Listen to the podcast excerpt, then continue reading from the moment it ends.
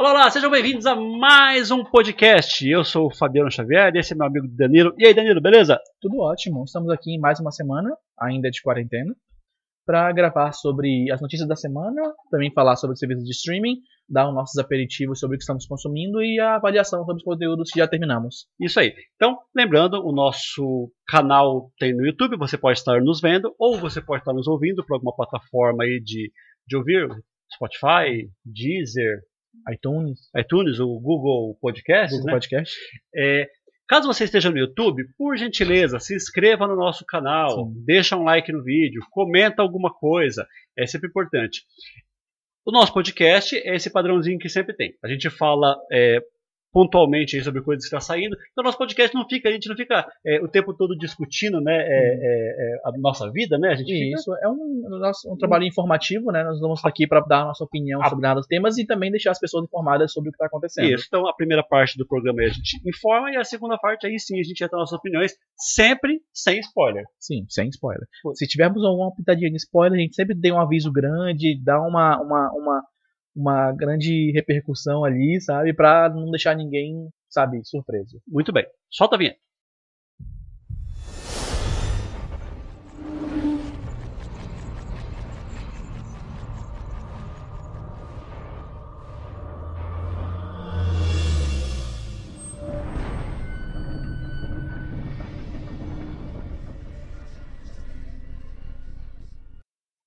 Então, nosso primeiro bloco, o bloco de notícias. Você viu o negócio do Luke Skywalker? Eu vi uma fã, né, do Mark Hamill, nosso eterno Luke Skywalker, pediu pra ele twittar fora Gisele, Foi. né, em referência ao programa aí da Globo BBB, e ele retweetou fora Gisele, né, hashtag fora Gisele, isso foi repercutido de forma aberta aí pelas pessoas, e, e eu acho que isso influenciou o discurso de saída da Gisele no programa. É, você viu que o, o, o Thiago É, Leifert falou Ele sobre... citou Star Wars É. durante a- aquele discurso lá. ele, ele, ele, o Luke Skywalker, o Mike Hamill, ele tanto fez fora Gisele, quanto ele também é, fez Fica Babu. a hashtag Fica Babu. E outro dia ele fez um negócio aí sobre time de futebol também.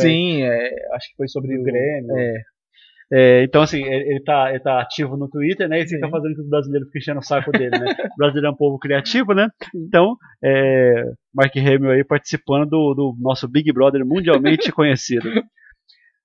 Essa semana eu fiquei sabendo que estreou uma nova plataforma de streaming. Ainda não tem no Brasil, né? Então quem for assistir ainda tem que ser no idioma original. Então chama Quibi. Você vai falar alguma coisa sobre isso? nunca ouvi falar. Então é Q-U-I-B-I, Quibi. Como vai ser o Quibi? Ele é uma plataforma de streaming voltada para a pessoa assistir no celular. Então as séries que vão ter lá, inclusive vai ter uma série de suspense, tem o trailer inclusive na plataforma. É, o trailer é com a Sophie Turner. A, A Sansa de Game of Thrones. exatamente. Então ela, ela tá na primeira série. E são episódios de 10, 15 minutos. Então são episódios curtos. Por quê? Porque a ideia é que as pessoas assistam no celular. Então os episódios têm que ser curtos. Então vamos dizer, essa série deve ter duas horas. Então é dividido em vários pedacinhos. Né? Parece muito o formato que a Netflix já utiliza para algumas séries dela, como o End of Fucking World, né, que são episódios entre 10 e 20 minutos. É, É, tem mais, né? Essa, essa série tem uma coisa. É, séries britânicas, né? Que tem 20, 30 minutos, né? Eu acho que End of Fucking World tem alguns episódios que tem menos de 20. Olha, menos de 20 eu não acredito. Eu acho que é uns, uns 20. É, é, é o pa- padrãozinho ali da. da, da é que aqueles episódios metade, né? Porque um episódio normal teria uns 40 e poucos minutos, é metade. Os episódios de comédia tem 20 e poucos minutos, Sim. né? E, e- mas essa série não, é metade da metade. Então é um episódio de aproximadamente uns 10 minutos. É para a pessoa ver no ônibus. E inclusive diz que eles querem pegar conteúdos, filmes, e particionar também os filmes em, em episódios também. É, então, assim, Você acha que isso funcionaria? eu acho que sim, porque é, o, que, o que hoje dificulta só um pouquinho disso funcionar é porque as, as coisas elas não são feitas para o celular, elas são feitas para você assistir na televisão, Sim. né? outros formatos. Você fazer o conteúdo pensando nisso talvez dê certo. O Scorsese discordaria, né? Então, porque o conteúdo dele foi feito para o cinema. Ele, apesar de ter feito um filme para Netflix, é um filme para ser assistido no cinema, né? É, só uma correção. The End of Fuck World, apenas o primeiro episódio tem 19 minutos. Ah, o restante tá. tem entre 20 e 21. É, é 20 minutos, né? A, É. a média é 20, 20 minutos. Então lá deve ter tido um cortezinho de uma cena ou outra que possibilitou isso aí. 20 minutos. É, mas então é isso. Então, é, Quibi aí daqui a pouco chega para nós. Então, é, é- é- está mudando a forma de. Sim, eu, eu percebo, né, que as pessoas estão usando o celular muito mais do que usam o computador ou outras mídias, apesar de que as TVs Smart estão em alta ainda, Sim. mas muita gente assiste conteúdo no celular. Eu, por exemplo, baixei o Crunchyroll no meu celular e eu assisto alguns animes. Para anime, talvez seja razoável. Sim, os episódios têm 20 minutos, você consegue assistir, tipo, uma viagem de Uber pro trabalho, assisto serviço. um episódio lá e tal, tô satisfeito com aquele episódio que eu vi. Acho que é ok. É, eu acho razoável também. Eu ainda não tenho essa mania, mesmo porque eu não, não pego transporte para trabalhar, então é, acho que isso, essa ida para o serviço é o momento para isso. Ou quem tem talvez horário de, de almoço, né? 60 ali no Sim. serviço, horário de almoço, assiste alguma coisinha, Daria, né? da- daria, daria certinho pra colocar o celular ali enquanto come você assistir alguma coisa. Isso, talvez. Então, mas é, é, tem alguma plataforma pensando exclusivamente nisso. Vamos, vamos ver se isso vai popularizar. E a outra coisa que eu separei aqui, eu não sabia, mas é, o, o filme está fazendo um grande sucesso na Netflix, inclusive hoje é o top 1 da Netflix, O Milagre da Cela 7. Ele é um remake. Já falamos sobre ele aqui no nosso, Programa nosso episódio anterior. Isso. Você já assistiu o Milagre da Cela 7? Ainda não assisti. Ele é um remake. Ele é um remake. Ele é um remake. Então, eu fiquei sabendo ó, que tem uma versão dele, a, a primeira versão dele, é uma versão sul-coreana de 2013. Hum. Depois tem uma versão indiana de 17, uma versão finlandesa de 19, uma versão turca, essa sim é aquela Netflix, e já está pronta para sair é, esse ano uma versão da Indonésia desse filme. Então esse filme é um filme que já teve um monte de versão aí. Nossa, e todos recentes, né? Relativamente recentes. 13 Todos 2010 pra cá. 13 é o mais antigo. É. É, então, assim, é um filme. Porque a, a história ela é interessante, né?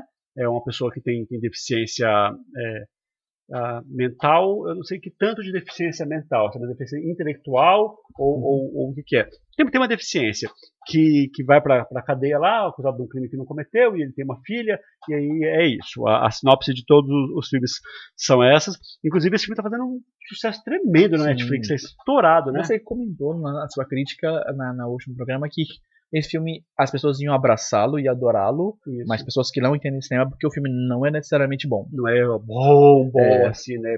É aquelas interpretações um pouquinho exageradas, mas é que assim, as pessoas assistem televisão, as pessoas assistem a Globo, e as pessoas gostam da novela da Globo. Mas, ah, não, o efeito é ruim, ah, os, os, os personagens são exagerados. Porque eu, eu não suporto, por exemplo, as comédias da Rede Globo. Né? Aquela, a novela da Sete agora lá, que eu tava vendo, acho que interrompeu a novela, né? Que é a Débora Seco. Eu, eu vi alguns episódios ali, não, assisti- não assisti o episódio inteiro, mas passando assim, e é muito ridículo. O que é muito estranho, sério, porque a Globo ela é muito boa em fazer comédias.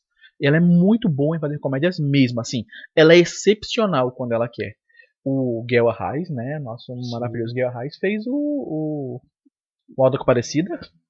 Conteúdos fechados, você diz, né? Isso, em Contos Fechados, aí o Guel Arraes também participou da produção do maravilhoso A Invenção do Brasil, que eu também Sim. acho fantástico. O humor dali é incrível, mas nas produções mais, mais diárias da Globo, Então, é que produção diária é complicado, né? É. Essas, essas produções diárias é difícil. Outra, Não tem, não tem, não tem o, aquele esmero, né? De você ficar trabalhando no negócio, de você filmar um take 20 vezes para pegar um que, que.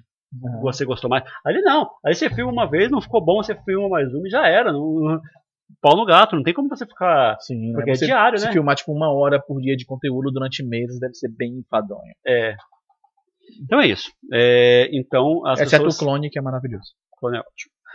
Então, essas são as, as novidades aí. No próximo bloco a gente vai vir com as estreias dos streamings.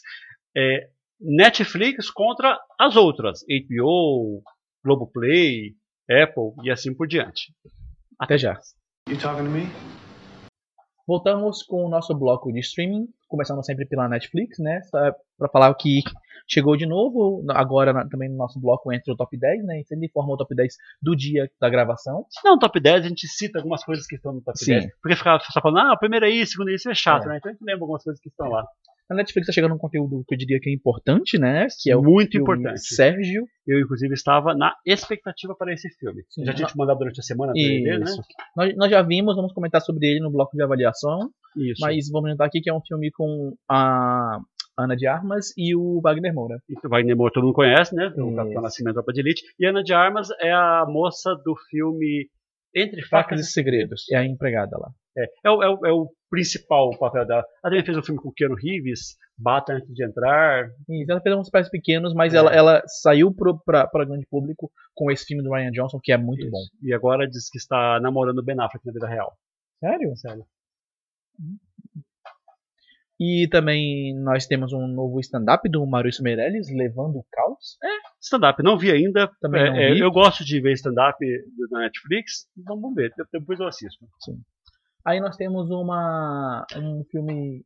Essa é uma falha que a gente cometeu. Ah. é, só só, é, lembrando aqui, no programa da semana passada a gente tinha ficado uma, uma semana sem gravar o programa. Sim. E a gente se atrapalhou um pouquinho com a pauta. Né? Então esse filme aqui era para estar na pauta da semana Retrasada. retrasada. Eu já sei faz duas semanas. E aí eu esqueci de citar. E ele essa semana estava no top 10 da Netflix, que é A Grande Luta. A Grande Luta é um filme do menino que acha uma máscara daquela luta libre.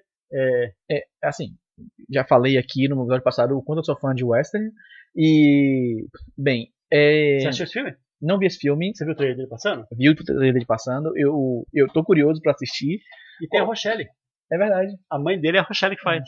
O engraçado é o seguinte, que o, o WWE é o, a visão americana da luta livre como a gente conhece esses, eu chamo de shows, né? Algumas pessoas chamam de luta, mas eu chamo de show.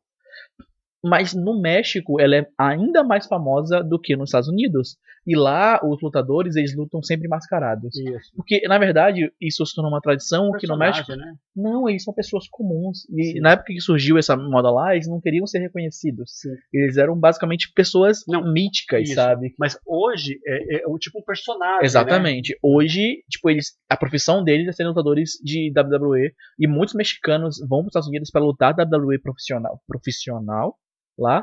E esse filme meio que é uma brincadeira com isso. Eu achei bem interessante a proposta. O garoto encontra uma máscara dessa, né, de lutador mexicano, e ele ganha meio que superpoderes enquanto tá com a máscara, Sim, né? é isso aí. Nós temos umas, umas grandes referências ao Homem-Aranha em algumas cenas. Alguns takes são iguaizinhos ao filme do, do Sam Raimi. Que, aliás, esse é o diretor do Doutor Estranho, você viu? Não, sabia. Ele assinou para dirigir o Doutor Estranho. Ah, interessante. Di- Diretor da trilogia clássica do Homem-Aranha e do. King Kong e... Não, King Kong é, é Peter É Jackson. Peter Jackson, desculpa, É, verdade. o filme de terror lá. Fome Animal. Não, Fome Animal também é do Peter Jackson. o filme de terror lá que, que se adora, é o filme Gore. É, Noite dos Mortos. Não. Puxa, fugiu o nome. Qual, qual filme de, de terror top? É, Tem muito filme de terror do- top, eu dos anos de citar um. 80. Ash.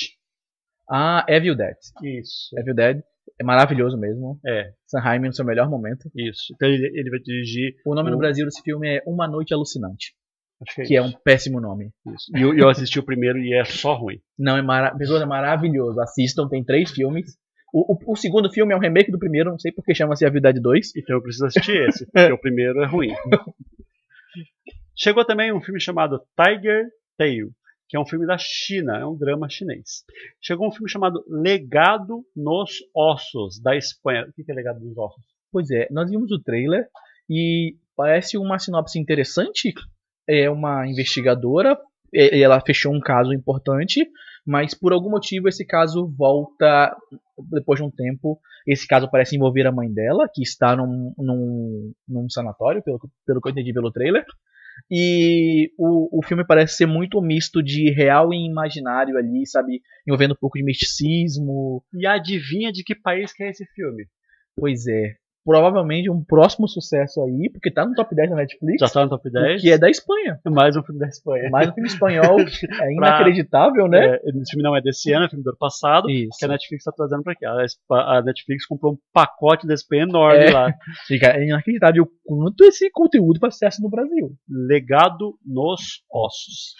Aí chegou um outro conteúdo da França, um filme chamado A Terra e o Sangue, que é aquele filme de ação, que o cara que não tem nada a ver com os criminosos acaba se envolvendo lá por um motivo. Não, não, ele tem sim algo a ver com os criminosos. Tem, mas, bom, É, mas é de forma indireta, né? É. Tipo, ele trabalha pra criminosos e tudo mais. acabam mexendo com a filha dele, Isso. e aí ele vai atrás, e aí vai ter tiros e explosões, e É, é um Taken francês. é isso. Né? É, o Taken é o Busca Implacável. É. Esse- esses filmes estrelados pelo, pelo Van Damme, pelo é, Jason Statham. Denison, Denison, nossa, agora tá fazendo essa porcaria. É, mas esse filme não parece tão ruim, não. Eu, pelo trailer parece, Eu parece fiquei curioso, eu, eu provavelmente verei. fiquei curioso também. Chegou uma série nova chamada Older Banks. Já vi o primeiro episódio e vou contar pra vocês um bloco de aperitivos. Eu não falei aqui, mas esse é outro conteúdo que já saiu faz duas semanas também. Perícia Viciada. Você viu o trailer disso? Não vi o trailer. Perícia Viciada é uma história lá, um documentário sobre a história de uma dos peritos, ou uma perita, que ela se envolveu com drogas e ela começou a é, é, roubar a droga do- das provas dos crimes, né? Nossa. E colocar a porcaria no lugar. E, então aí as pessoas é, ficam assim, se vai absolver aqueles criminosos, né, tudo. Então é, é, é, um, é um documentário Parece interessante. Parece interessante. É um documentário de quatro episódios que é só isso. Pacotinho fechado, não vai ter segunda temporada. É, nono episódio de Better Call Saul. Cada semana melhor. Esse não vai contar ponto pra gente. Então o que vai contar ponto pra gente é o que a gente disse até agora aqui. E aí chegou aquelas coisinhas velhas que a gente comenta aqui, né? Olha, eu, eu não vou considerar como conteúdo novo, mesmo porque chegou em três plataformas The Walking Dead. The Walking Dead chegou na Netflix, chegou na Amazon e chegou na Globoplay. A nona temporada. Sendo que nos Estados Unidos acabou agora A décima. a décima. Então chegou a nona. A nona eu já assisti, eu acho, né? Eu não vejo, eu não vejo The Walking Dead desde a segunda. É. É. Porque, se eu não lembro, mas a segunda é um lixo completo.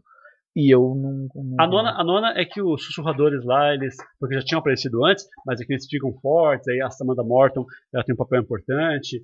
É, a nona temporada, eu estava quase gostando dela. A nona temporada é a que o Rick sai. É a que o. o o Rick, o Rick e a. E a, a o, A Michonne.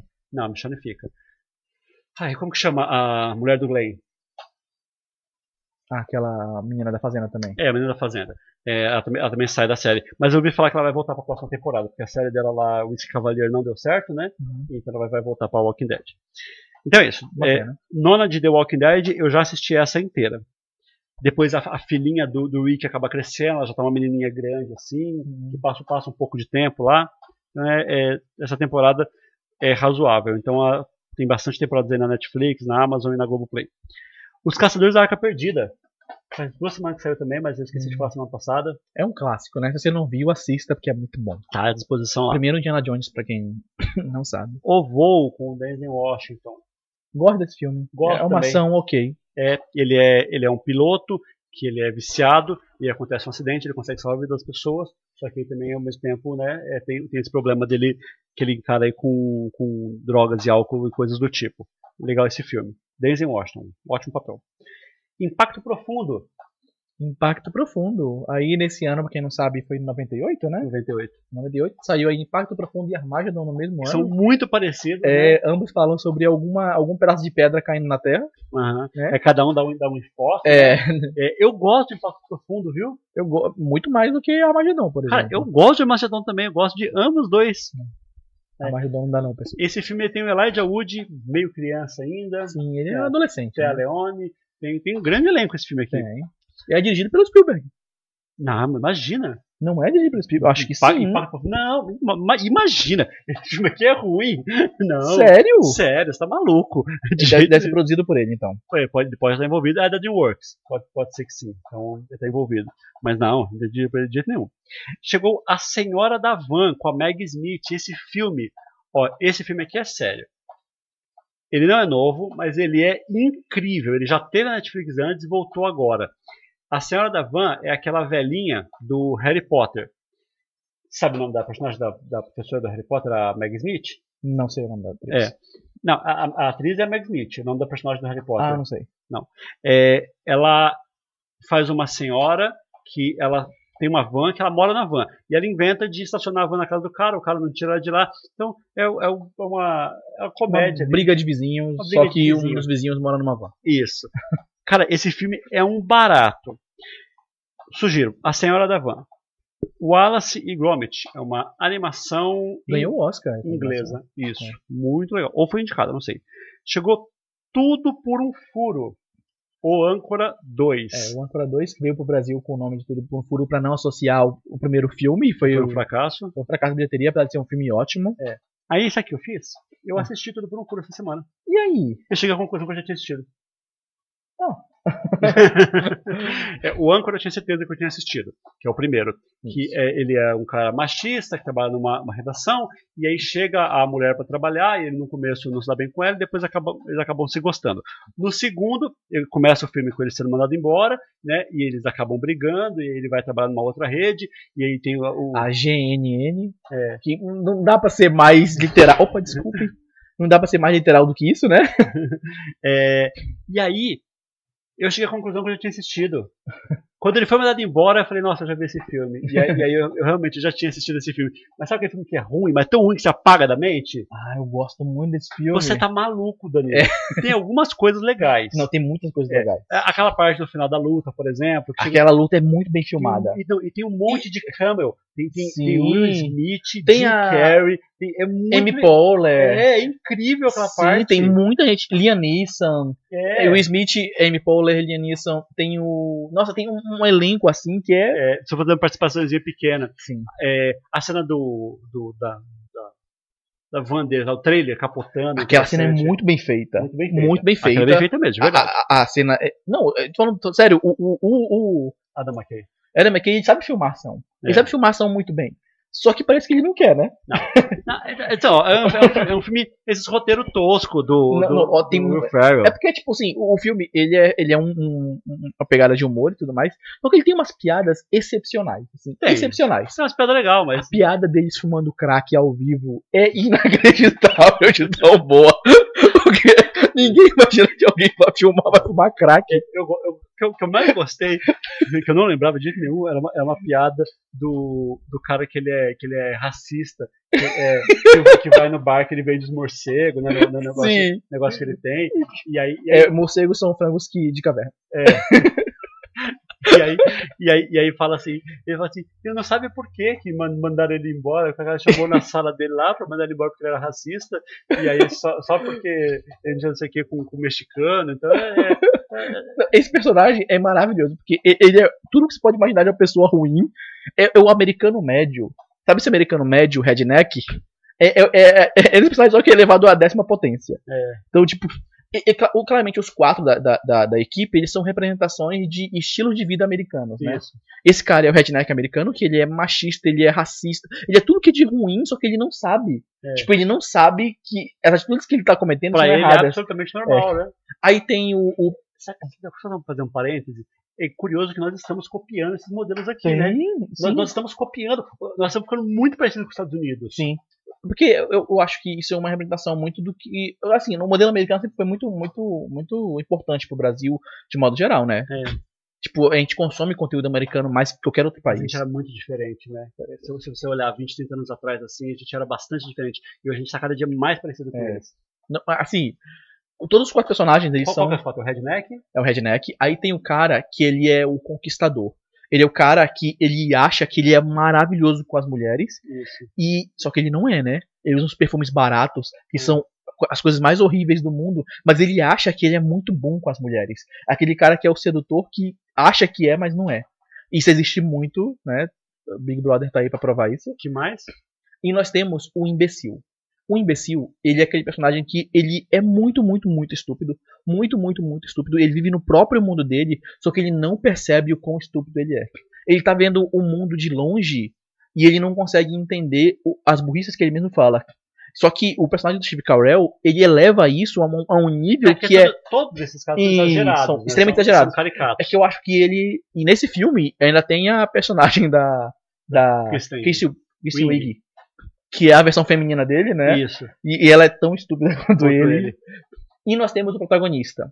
O protagonista, ele é o americano que se acha melhor do que os outros em qualquer coisa. Ele acha injusto que o mundo dê oportunidade para os outros e não para ele.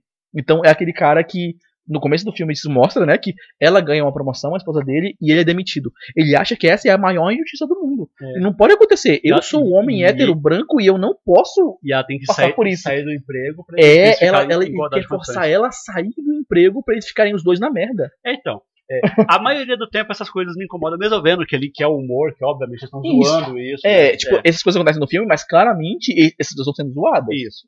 Mas, mas é, é, eu, eu, eu passo. Eu- Então, esse é o Âncora 2. o âncora.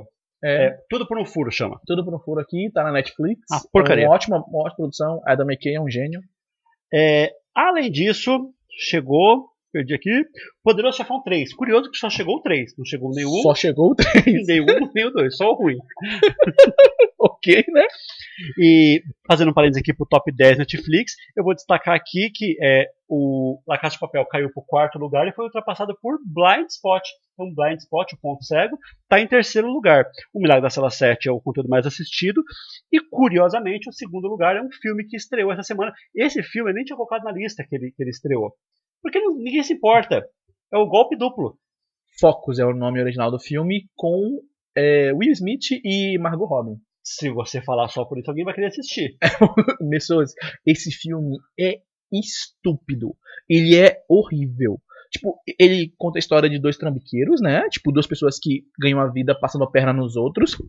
E que ganham a vida baseado no carisma que elas passam para as pessoas. Então, os personagens são extremamente carismáticos e usam isso para enganar as pessoas.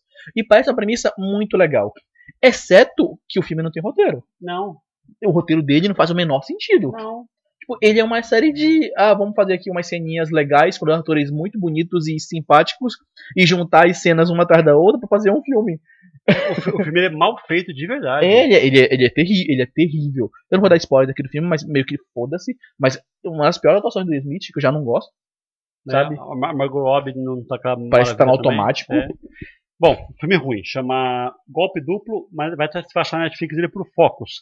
É, vou fazer uma, um, só um parênteses aqui, porque todos os conteúdos a gente já tinha citado, que entrou e estão aqui no top 10. Só um conteúdo que a gente não citou, e nem semana passada, porque por algum motivo eu achei que esse conteúdo não era relevante. Só que ele tá, tá em décimo lugar, e agora vendo o trailer dele, eu fiquei curioso, que é Code 8. É, Code 8 Renegados. É código 8, Code 8. Isso. É um filme, uma. Ele não é americano. E é um filme sobre uma pessoa que tem superpoderes. Mas é falado em inglês, ele é canadense. Isso. É um. Ele tem superpoderes, só que ele usa esses superpoderes no dia a dia. Tipo, em coisas mundanas, pra facilitar o trabalho dele em construção civil. Então, tipo, ele usa o- o- o- os superpoderes pra isso. Até que acontece algo ruim com ele, ele precisa usar os superpoderes dele pra algo que não é isso. Deixa o tio Ben conhecer ele. Claramente, é um- é- o- a plot toda é baseada no lance de responsabilidade e superpoderes, né? Que é a, a, a, a premissa mais- máxima do Homem-Aranha. Sim, que ele tem poderes e não utiliza isso pro- pra salvar as pessoas, né? Se ele, se ele tem poderes, ele podia estar ajudando a tornar o mundo um lugar melhor. É. Então é isso. É, eu fiquei curioso pra assistir esse filme. É isso na Netflix. A gente vai guardar aqui então, ó. Sérgio, Maurício Meirelles, A Grande Luta, Tiger Tail, da China, Legado nos Ossos, A Terra e o Sangue, da França, Other Banks, a série, e Perícia Viciada. Esses são os Ok. conteúdos da Netflix. Muita coisa, nem tudo é bom. É... HBO, chegou um filme do Nicolas Cage, bem atual. Ele tinha acabado de sair no, no streaming e a, Net- e a HBO já colocou ele à disposição. Chama Kill Chain. É um filme do Nicolas Cage genérico Pessoal, eu quero abrir um parêntese aqui importante. de 2020. É, eu, eu, eu, eu gosto muito de podcast, não tanto que a gente produz um, né? Mas eu tô acompanhando um podcast fantástico chamado Nicolas Podcast. Que fala só sobre o Nicolas Cage. Só sobre filmes do Nicolas Cage. Tipo, é basicamente, ele escolhe toda semana, aleatoriamente, um filme do Nicolas Cage pra falar na próxima semana. Eles têm que assistir. E eles têm que assistir, os quatro assistem o filme e comentam sobre o filme. É engraçadíssimo. Ah, assim, deve, deve ser, porque é inacreditável. ele é ótimo. Nicolas Cage, Nicolas Cage é ótimo. o episódio sobre o vidente é, é muito bom, porque eles têm, assim, uma nota do filme. É, você sabe que eu adoro o Vidente. É Eu possível. adoro o Vidente. Não tem como. Eu adoro o Vidente. Com a Julianne Moore e a excelente Jessica Biel. Nossa senhora. Assim, e eles têm uma nota pro filme, né? Uma nota, tipo, o que eles acham do filme, de 0 a 10, e uma nota Nicolas Cage. Pro quão Nicolas Cage ele tá no filme. no filme. E esse filme até agora é o recordista de o como o Nicolas Cage ele tá, porque a, a nota é de 0 a 10, mas ele ficou com 12,5 na média. 12 e É, porque algumas pessoas deram 15 de tão Nicolas Cage que ele tá nesse Não, filme. não tem nenhum filme que tá mais Nicolas Cage do que aquele filme que ele fala o abecedário. A, B, C. Né, que, que ele fica com o olho mais, mais aberto que ele consegue. Qual é esse filme? Você não, você não sabe? Eu, Não. eu, eu tenho que pesquisar pra, pra lembrar o nome do filme. É um filme bem antigo, que ele tá bem Nicolas Cage nesse filme. É, Anteriormente, o mais Nicolas Cage que tinha no podcast era o Sacrifício, que é bem Nicolas Cage também. E, no Sacrifício eu concordo. No Sacrifício tá bem Nicolas Cage. É, aliás, eu adorava ele nos anos 90. Pois é, Adorava, o que adorava, aconteceu adorava. com o Eu, não sei. Vai ter aquele filme Olhos de Serpente, que eu gosto muito. Despedindo de Las Vegas é um bom filme. Las Vegas. Ele ganhou Oscar. Ganhou Oscar por Despedindo de Las Vegas.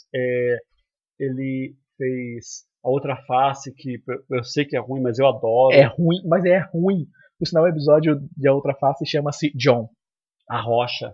Ah, que é, é A Michael Rocha Bay, é né? Michael Bay, meu. É o melhor, melhor Michael Bay. Michael Bay eu não consigo, pessoal. Sabe o que mais chegou na HBO? E esse tem que contar ponto também. Era uma vez em Hollywood. Ah, mas Hollywood, filme de 2019 que correu o Oscar de melhor filme. Exatamente. Já Deu tá. o Oscar de melhor ator coadjuvante para o Brad Pitt. É, um filme que a gente tinha dito aqui que tinha chegado na HBO há duas semanas atrás, só que aquele programa que não foi por hora, a gente esqueceu de colocar semana passada, foi Verdade Debaixo de Fogo, que é um filme com Sebastian Stan, Samuel Jackson, Ed Harris e Christopher Plummer. Só, só? Só. Que é o- os caras lá que estão no Vietnã e ele ganha uma medalha, se não me engano ele morre, alguém tira a medalha dele, é, é uma- uma- alguma treta, ele tem algum problema. Então, assim, é, é um filme, ele é um pouco de guerra, um pouco de tribunal, essa questão de, de lutar pelo, pelo, pelo direito dele. Meu, eu fiquei bem curioso para assistir esse filme aqui, chama Verdade Debaixo de Fogo, na HBO. Chegou uma série chamada High Mountains, é, é uma série que ela chegou inteira, porque todos os episódios já passou na HBO, então ela chegou o pacote completo lá. E chegou o primeiro episódio de Insecure, que é uma série. É uma série de comédia. Eu, eu não sei exatamente do que se trata, não, mas é uma, é uma série lá razoável. Além disso, chegou os novos episódios de Westworld, The Plot Against America, Patrulha do Destino, Monstro do Pântano, My Brilliant Friend, Cat and Todos Nós e Strike Back. Esse é a season finale. E filmes antigos. Chegou Christine, o carro assassino. Adoro, adoro. A melhor obra adaptada de uma história do Stephen King. Explica o que que é isso. Christine é um filme de terror baseado num conto do Stephen King sobre um carro que fica descontrolado e, pasmem, mata as pessoas. É, o carro, o carro tem vida própria. É, o carro tem vida própria, né? Ele, tipo, decide matar as pessoas e é isso. É tipo, é, na- numa época o Stephen King escrevia muito. Ele escrevia, tipo, muita coisa e muita coisa ruim. É, foi escrito por ele nessa época. E, e como ele era, tipo, uma máquina de escrever, as pessoas adaptavam qualquer coisa que ele escrevesse. Uhum. Mas alguém decidiu adaptar Christine e deu um filme de terror ok, eu diria. É, é um filme, é um filme é, bem ter sua época, né? É. Eu não vou, vou, vou julgar não que seja um filme ruim, mas é um filme ruim. É, Eu gosto. E esse filme gerou um outro filme que é maravilhoso. Esse sim é maravilhoso. Chamado Rubber, o pneu assassino. Já assistiu Rubber, o pneu Eu não, assassino? eu passo. Pessoas, é um filme de terror sobre um pneu com poderes telepáticos que mata as pessoas. Essa é a premissa de Rubber. Ele é muito, muito baseado no que foi Christine é, é, é, antes. E é um filme maravilhoso. É, é- é o melhor que você pode assistir em termos de conteúdo de terror paródia. E todo mundo deveria ver Rubber, porque é incrível. É, o filme do Nicolas Cage, que ele faz o olho mais aberto que ele consegue e recita o abecedário, chama O Beijo do Vampiro, de 1988. É com ele e com a Jessica Jennifer Beals. Não conheço ela, nunca vi esse filme. Você não conhece a Jennifer Beals? Ah, esse filme. Olha só, esse filme tem um detalhe. É a moça, é a moça que dança lá, pô. Qual? Do ah, Patrick Swayze. O... Ah, verdade. Na verdade, temos esse filme que eu vi também no podcast Nicolas. Eu citar muito no podcast, desculpem pessoas. Mas nesse filme em específico, ele come uma barata. É, então, é, é, é, é, diz que é uma das situações mais, mais toscas. É, Ele- mas assim, pessoas, ele realmente comeu uma barata. Tipo, não, não é efeito visual. Ele Sim. comeu uma barata. É, mas ele- nesse filme ele tá totalmente despirocado. né? então, então não duvido nada, não.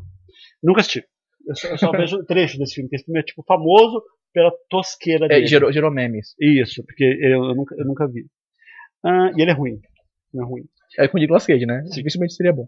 Chegou um filme chamado Lunar, com Sam Rockwell, que é, o filme é só ele e a voz do Kevin Spacey, que ele vai pra lua lá, não sei o quê. Esse filme é bem conceituado. Chegou Meia-Noite em Paris, com o Owen Wilson. Não gosto. Chegou Tempo de Despertar, com o Robbie Williams e o Você não Robert falou De quem dirige o Meia-Noite em Paris.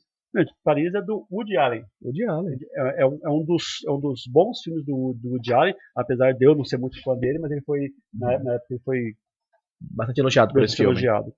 É, Tempo de Despertar, do Robbie Williams e o Robert De Niro. Você achou esse filme? Não vi esse filme, mas falam muito bem Muito dele. bem. O Robert De Niro é um, é um cara que tem é catatônico, e aí o, o, o Robbie Williams é um médico, e ele acha lá uma cura pra ele e tudo, e aí ele acorda do coma depois de não sei quanto tempo lá que ele tava. Não é coma, ele tá catatônico.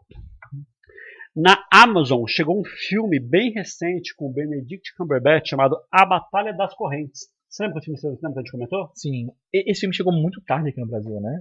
Ele demorou um pouquinho pra chegar porque ele é filme de premiação, né? Ele Uhum. era um filme que ele era pro Oscar desse ano, e aí ele atrasaram a, a chegada dele aqui. Não, não, não. Você não entende, né? Esse filme, ele foi produzido em 2017. Ah, não, não, não, então ele era pro Oscar do ano passado. E- e- Ele era pro Oscar de 2018. Isso, isso, de verdade, não. É, não é, É.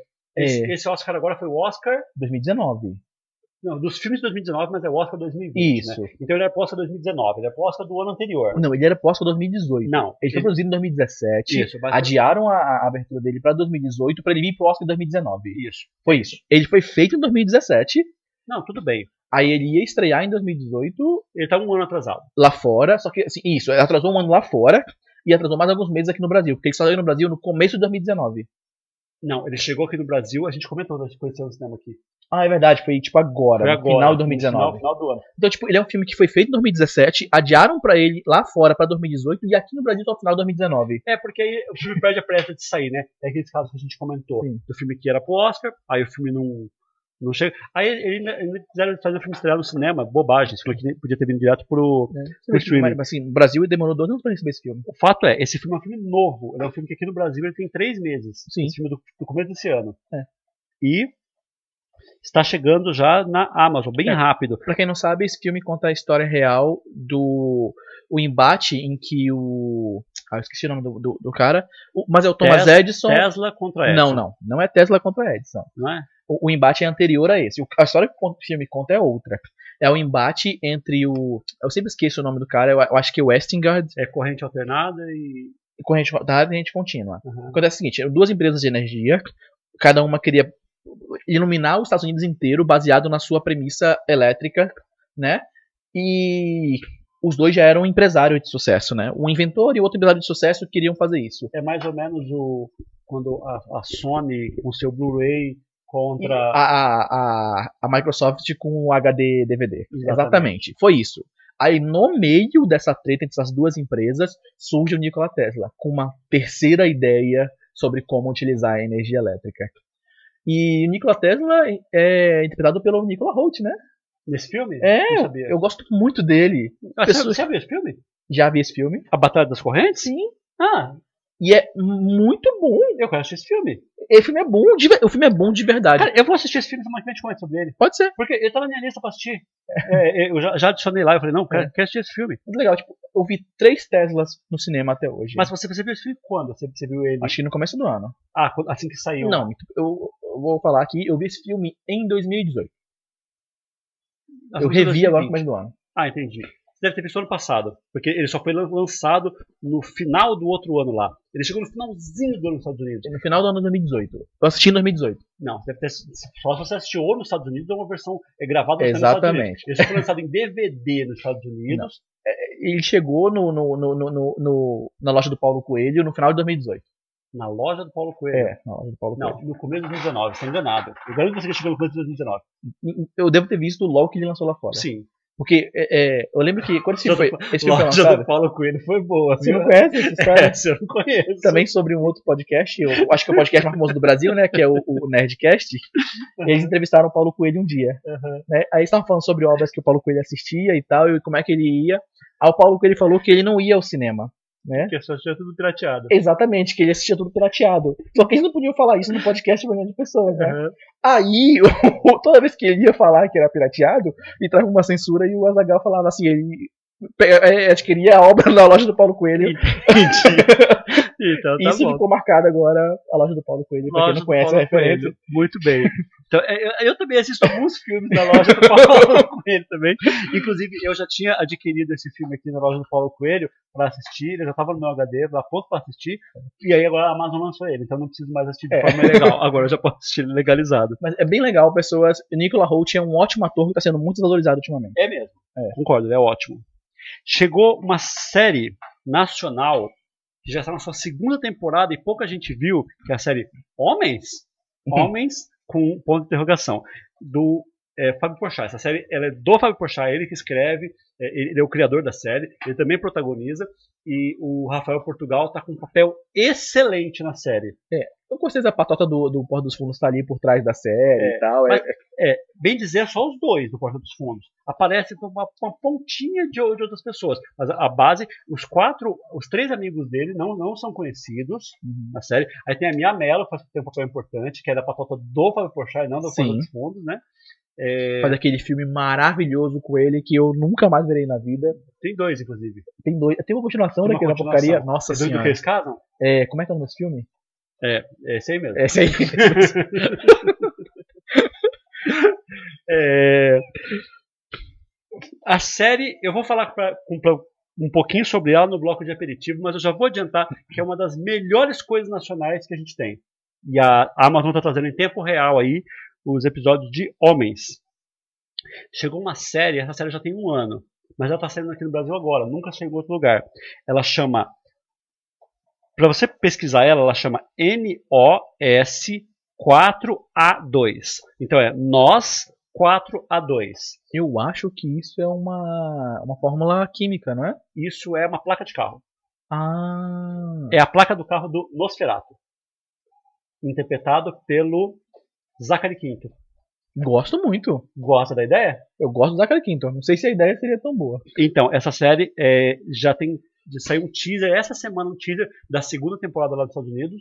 Ele parece muito bonito pra fazer Nosferatu. Aí eu discordo, o nosso Nosferatu ele, ele, ele é um vampirão, e vampirão eu penso uma pessoa imponente, tem, tem que ser alguém é, que pode, ter, tem- pode ser feio, mas pode ser bonito em alguns momentos. Não. Ó, ó, pessoas, vou contar aqui uma história sobre cinema, pra quem não conhece. Nosferatu é um filme alemão, do impressionismo alemão, da década de 20. Um filme maravilhoso pra quem nunca viu. E Ele ah, eu confundi Nosferatu com Drácula, desculpa. É, exatamente. O, o, o diretor alemão, eu não lembro o nome dele agora, ele queria adaptar Drácula. Mas na época, o autor, o escritor original da, do Drácula estava vivo. E ele não vendia os direitos do Drácula.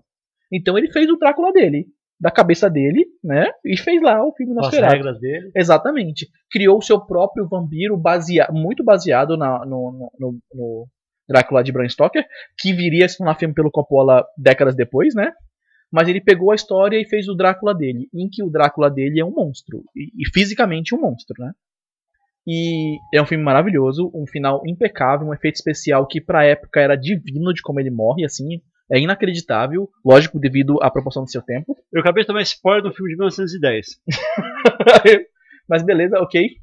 Então, o Nosferatu já teve outros remakes dessa, dessa história, criada por esse cara alemão, baseada numa obra do Drácula, e toda vez que ele foi representado, ele foi representado como um monstro. Sim. E é por isso que eu falei que o Zachary Quinto é bonito demais pra fazer o O Nosferatu. Zachary Quinto, pra quem não sabe, ele começou naquela série Hills, foi com Isso, Ele era o Cypher, né? Sylar, Sylar, Sylar. e ele fez o Spock é, nos novos Star Trek. Isso, ele também fazia a série Ameri- American Horror Story, É, ele tava lá também. Ele é um ótimo ator, isso. E essa série, ela gera curiosidade. É uma série de vampiro, então eu provavelmente vou assistir. É, tô chateado porque pra mim o Nosferatu tem que ser feio. Eu vou assistir. Sabe vou onde é o Nosferatu também é de maneira feia? É o que fazemos nas sombras. É verdade. O Nosferatu, de nas sombras, era uma criatura monstruosa. Feia, não é verdade. Além disso, chegou o novo episódio de Soltos em Floripa. E aqui eu vou fazer um parênteses com essa série. Você viu a treta que tá dando essa série? Não. Não viu? Não tá acompanhando notícias, não? Seguinte, o que é Soltos em Floripa? Soltos em Floripa é o novo eh, reality da Amazon, que a ideia é juntar pessoas bonitas numa casa, não só isso. fazer elas transarem na casa. Só isso que eles Opa! querem. Isso também. Então, você pegou o controle das pessoas e falou lá, ó, posso mostrar qualquer coisa aqui. E eu quero que vocês façam as coisas aí. Então é uma série de sexo. As pessoas que vai assistir, é, vai assistir lá é conteúdo adulto, né? É, diz que negócio pesado mesmo. Eu, eu não vi ainda. É o contrário de outra série que a Netflix lançou atualmente com a premissa contrária, né? Ao contrário. É, aliás, a gente não falou, a gente passou por Netflix, a gente não citou a série, né? É verdade. Então, a Netflix essa semana lançou uma série chamada Brincando com Fogo, que é uma Isso. série que é o oposto, que as pessoas se transarem ou se beijarem lá, tem uma Elas- punição, É, tem uma punição. Tipo, são pessoas muito bonitas, que bonitas, não pode se pegar. que não podem. Isso só, isso só deve ser uma bosta, porque Parece- isso- se não for combinado, isso, isso vai dar... Sim. Porque é muito fácil você ficar sem fazer nada, né? Eles vão combinar, o fulano pega esse fulano e pra poder dar audiência. É, é ridículo. Agora, essa, essa Soltos em Floripa tem um bônus, além disso, do, do sexo explícito, que era você poder trazer pessoas de fora. Pra comentar. Não. De fora pra dentro do reality show.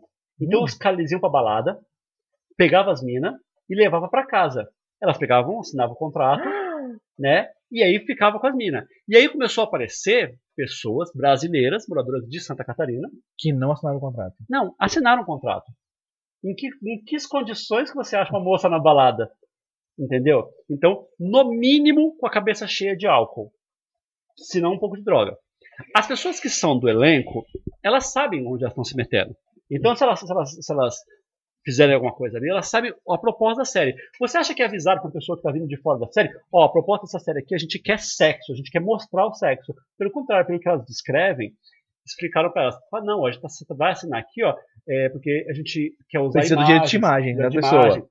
A gente não vai mostrar nada muito pesado, né? É, e aí o que a pessoa fica na cabeça? Ah, Big Brother, tem edredom, eles cortam a parte principal. A pessoa não sabia que a série era uma série nível, é, 18 anos, né? É. Então, as- Eu nunca vi a série, mas eu, eu- sei do que ela se trata, pessoal. a, a série foi pro ar e, obviamente, os processos começaram. então tem uma juíza que já, já deu é, lá, falou assim, que mesmo que ela, que ela desse o direito de imagem, ela, ela está retirando o direito de imagem, então ela não, não, não aceita mais aquilo, e que eles têm que é, Tirar reeditar os episódios em que a pessoa aparece. isso, isso é, ou reeditar. Então diz que no último episódio já foi mais leve um pouco, já não mostrou a- daquele jeito, né? Então a série ela talvez perdeu um dos principais atrativos aí para as pessoas, Hum, Eu não sabia disso. né? Então Ó, se a série for reeditada, isso aqui, ó, é algo muito, muito importante. Já foi discutido com o Fabiano isso, sobre o poder de alteração de obras audiovisuais. Lembra de Uhum. essa conversa? Sim, sim, sim. Quando o The Wise mudou e reeditou algumas cenas, se isso é bom ou não para o conceito arte. Se uma obra, mesmo com conteúdos impróprios, ela deve ser é, é, é, divulgada daquela maneira, ou uma obra que passou por uma correção ainda é uma obra de arte intocada, sabe? Tipo, é uma, uma discussão que é muito nova. É, porque antes não tinha isso, né? Você Exatamente. No cinema, o que podia fazer é o filme ser. ser... Recolhido. Recolhido. Aí quando ele ia sair pra vídeo, que mudava. É. Ah, não, versão com Ah, tem a versão diferentes baseada em números. Mas, tipo, quando você e- e disponibiliza uma obra, hoje em dia, com o streaming existindo, a chance de você ter a- a- aquela obra de streaming reeditada é muito grande. Sim. Ah, teve, teve a Casa de Papel que incluíram o Neymar. Isso. Então, É. tipo, o quanto isso é, é perigoso pra arte Então, audiovisual de A modo gente, geral. a gente tava falando naquela época de obra de arte. E agora a gente tá falando de reality show. Assim, ainda é uma obra audiovisual. Não, não é. É- Obviamente, isso não é uma obra audiovisual. Imagina a pessoa que chega na série hoje. Digamos que a série seja reeditada para não conter mais o sexo explícito que tinha antes. A pessoa hoje, hoje em dia, que queira assistir a série, ela nunca vai ter acesso a como a série era, como ela saiu. Pior que isso. E a Amazon que pagou por isso? Porque a Amazon, quando, quando comprou os direitos, falou: Nossa, isso é uma boa ideia, né? Vai ter uma série com é, é, 18 mais, então eu ter uma ideia melhor ainda. Eu vou contratar uns famosos aqui para comentar. Eles gastaram muito dinheiro nessa série. Mas o, o erro é da produção de permitir pessoas de fora.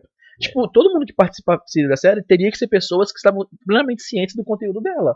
Mas é, é que acontece que, é- que há um limite para as pessoas de dentro, né? Então eles- eles tiveram essa ideia de fazer gente de fora. A ideia de fazer gente de fora é até boa. Não, não é. Não, é, é boa. Só que assim, a partir do momento que a pessoa ela devia entrar na casa um dia, você ficar um dia ali passando por entrevista e depois ser liberado. E não assim, você pegar na balada e já ir fazer sexo. A ideia de você trazer pessoas de fora para dentro do reality show, você adicionar pessoas no reality show, até que não era uma ideia tão ruim assim. Só como que isso é feito que não dá certo, né? É, eu acho uma ideia ruim, porque. De assinar um termo só bêbada, né? Não só isso, tipo, o, o, lance do reality show, de modo geral, é acompanhar a vida de pessoas que devidamente autorizaram que aquilo seja feito. Da maneira que você faz, você tá, tipo, reality show com qualquer pessoa que não tá devidamente informada de tudo, sabe? É que conhece to todos os elementos daquilo. Né? É, eu, eu acho complicado. Eu acho bem Isso complicado. só deu certo porque foi a primeira temporada, certo? Ou então, a partir de agora, as pessoas vão estar preparadas. Então, isso não vai mais acontecer de pegar. Ainda vai acontecer, porque muita gente vai ser. Não, não vai ter. Não é um Big Brother que todo mundo conhece, né? É. Tipo, é uma série, tá, ela tá tendo bastante burburinho. Nicho, né? É, mas ela, tipo, é um público específico, né?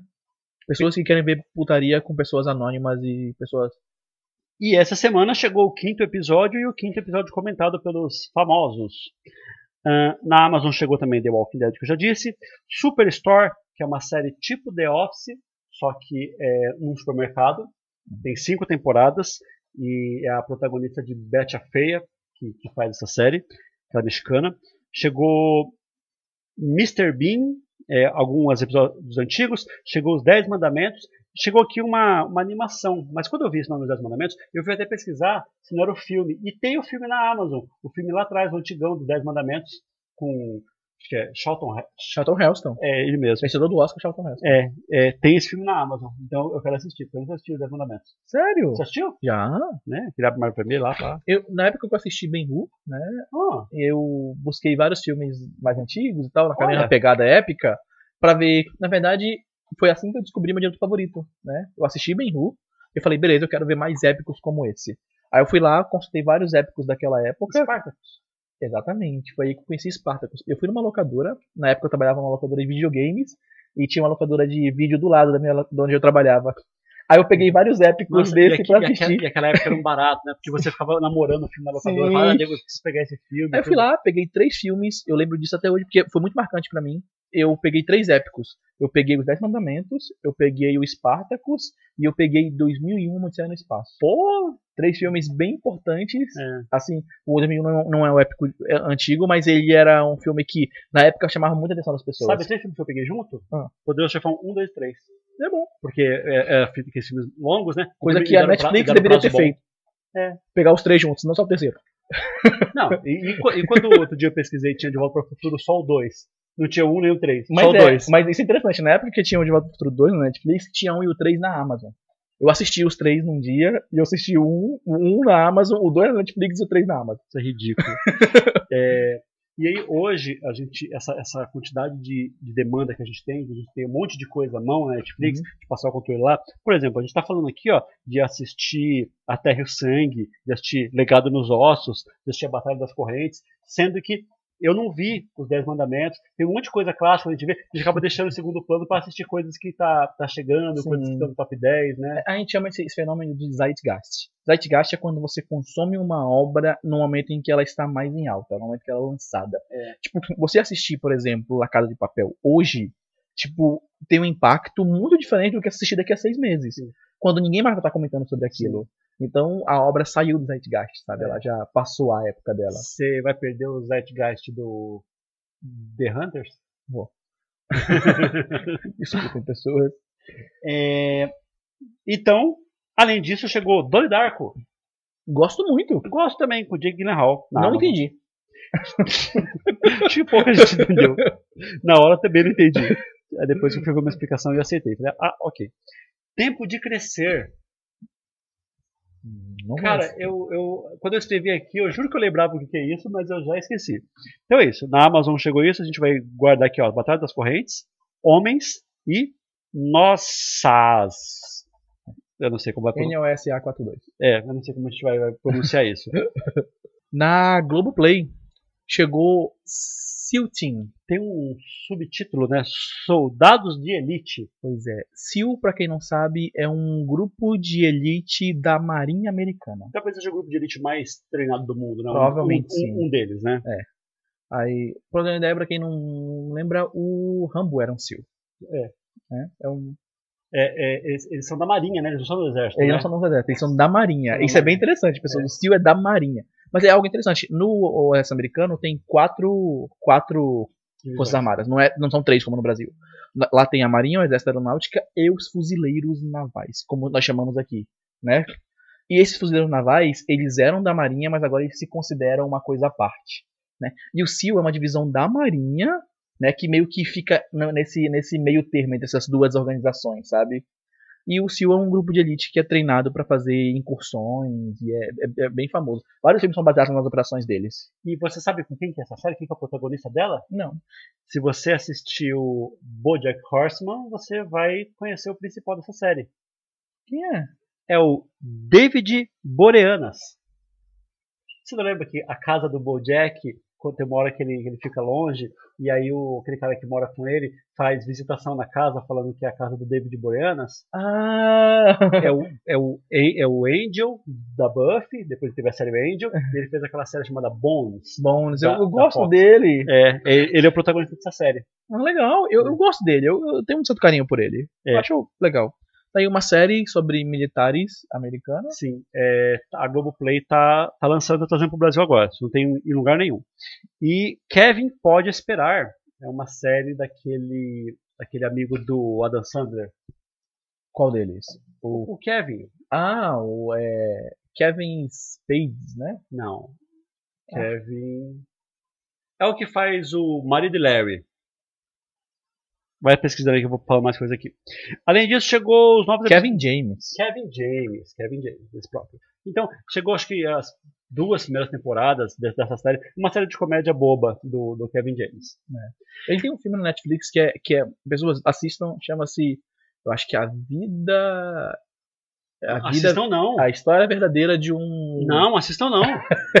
é a história verdadeira de um, sei lá o que falso, de um espião falso. Assistam Assim, não. pessoas, vocês vão ver a maravilha que esse cara faz. Assistam não.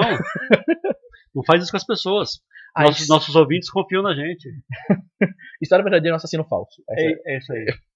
É, é um filme do estúdio do, do Adam Sandler, né? Isso. É, chegou os episódios recorrentes aí de BBB, um milhão de coisas, a season finale. Chegou Walking Dead 9, Onde os Fracos Não Têm Vez, filme vencedor do Oscar de melhor filme dos irmãos Coen. Maravilhoso, quem não viu. É, no Country for Old Men. Isso. Ah, esse é um bom filme mesmo. Se você tem Globo, É de verdade, é um excelente filme. se você tem Globoplay, assista Onde Fracos Não Têm Vez, caso não tenha visto ainda. Noite de Crime, Noite de Crime, isso é o The Purge. é, é o primeiro. Ah, tá. Gosta? Eu gosto do primeiro. Gosto do primeiro também. É com Ethan Hawke. Isso. E a premissa é muito boa. Gosto. Só tem um problema de ter dele produção ali no Michael Bay, mas de resto, É, é, é, é um, é um filme, é um filme meio ruim, mas com um roteiro bom, né? é, tipo, é. a ideia é maravilhosa. Porque, Caralho, que ideia fantástica. Mal executada. Mas mesmo mal executada, ela é Não, interessante. É, é- é o, é o caso que eu dei o exemplo do, do Milagre da Cela 7. É que a gente, eu vejo defeitos na produção, mas eu acho que as pessoas têm que assistir. E um monte de gente vai adorar. E as pessoas É. gostam desse filme aqui no filme. E, ó, por sinal, pra quem não sabe, esse filme gerou três sequências. Né? Gerou, Tem- gerou, mas as sequências são terríveis. é, depois de Anarchy, Anarquia, depois de O Ano da Eleição e depois de O Início. O início, que a primeira noite do crime. Isso, foi a primeira, né? E também gerou uma, Uma série, série. spin-off que é uma série original Amazon. Amazon, exatamente.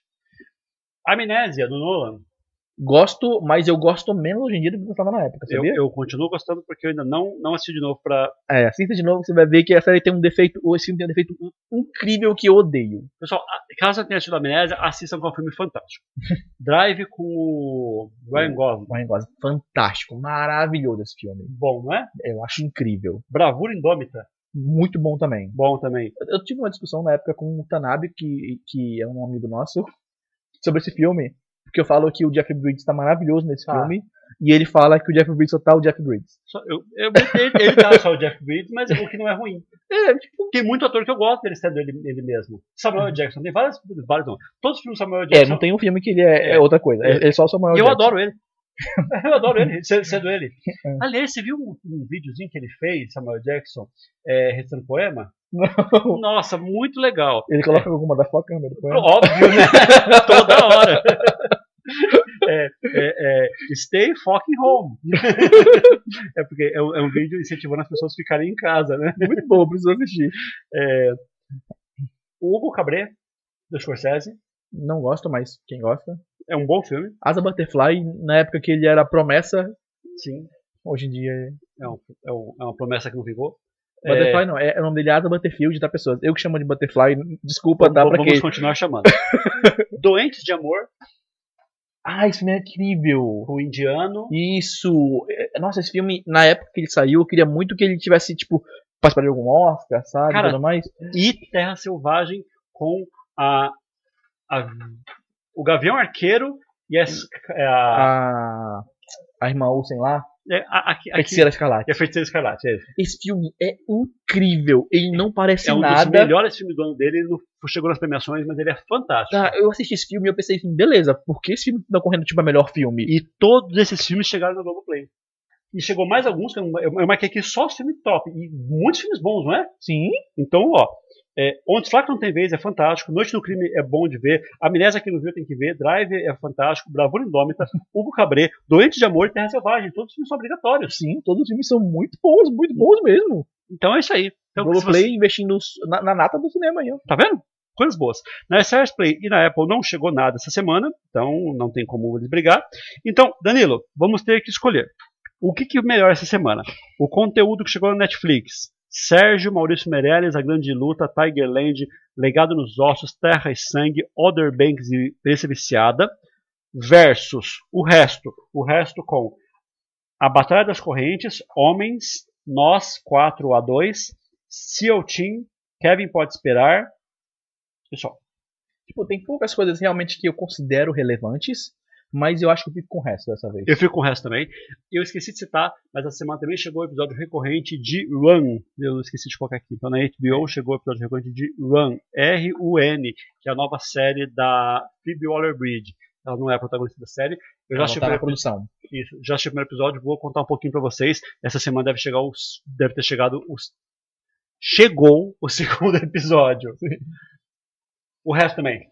O resto também. Então, dois votos pro resto. Essa semana eu acho que só a HBO sozinha ganhava da Netflix. Sim. A, a HBO veio forte, né? Sim, conteúdo bom, um filme legal, né? Sim. Então, gosto muito. Chegou com um filme lá do do Nicolas Cage, pô. Só, só o Nicolas Cage aí já, já é top. Sabia que lá no, no, no- no podcast eles têm um comentário sobre o par romântico do Nicolas Cage sem química. Porque todos os filmes ele faz o par romântico que Sem química. não tem química alguma. Nossa, no vidente, é E, claro. e, e, nossa, todos os filmes. Né. Aí, além do Tesouro Perdido, ele tá lá com aquela mulher que fez a Helena Ah, de Troia. A alemã. Isso, alguma coisa Kristen, não. Não, é, é Kruger. Isso, Kruger. Diane Kruger. É. E pelo amor de Deus, mano, não dá pra acreditar que essas pessoas são um casal, não, cara. Eu não Não. consigo assim olhar pra eles e ser um casal. É, nossa, você tá, tá combinando esse casal. Nossa, acho que o pior casal dele é ele e a Nicole Kidman num filme chamado Reféns. Esse é ruim, esse é ruim. Esse é ruim de verdade mesmo, hein? Sabe qual foi o eleito o melhor casal dele? É ele e o Ron Perlman em Caça às Bruxas. Melhor casal com maior química do Nicolas Cage. É tipo. É, é tipo o Framboesa de Ouro que fica inventando essas coisas assim, né? Muito bom Caça às Bruxas assim com pessoas, é maravilhoso. Pessoal, no próximo bloco a gente vai vir com alguns conteúdos que a gente já assistiu. Parênteses, vou, vou corta esse final aí, ó. Eu tenho que contar uma coisa antes de passar o bloco de aperitivo. Eu já disse que a SP Cineplay está com, está com o sinal aberto. Sim. Se eu não disse isso, caso tenha ficado em algum programa, então está, ó, spcineplayer.com.br. Essa é uma plataforma com filmes brasileiros, principalmente. Então lá o que tem de mais legal são os filmes do Babenco. Então, principalmente os filmes do Babenco, estão todos lá. Tem o Pichote, tem o Carandiru, tem o. to- Todos os filmes do Babenco, caso, é, é, o Beijo da Mulher-Aranha, Só filmes incríveis. Mas bem, esse diretor maravilhoso. diretor muito bom. Tem os filmes do Zé do Caixão, então lá tem alguns filmes. Além disso, o Telecine Play, ele tá com promoção de 30 dias grátis. E aí o que que E eu você pode fiz? cancelar a qualquer momento. Isso. Então você pode fazer 30 dias e cancelar.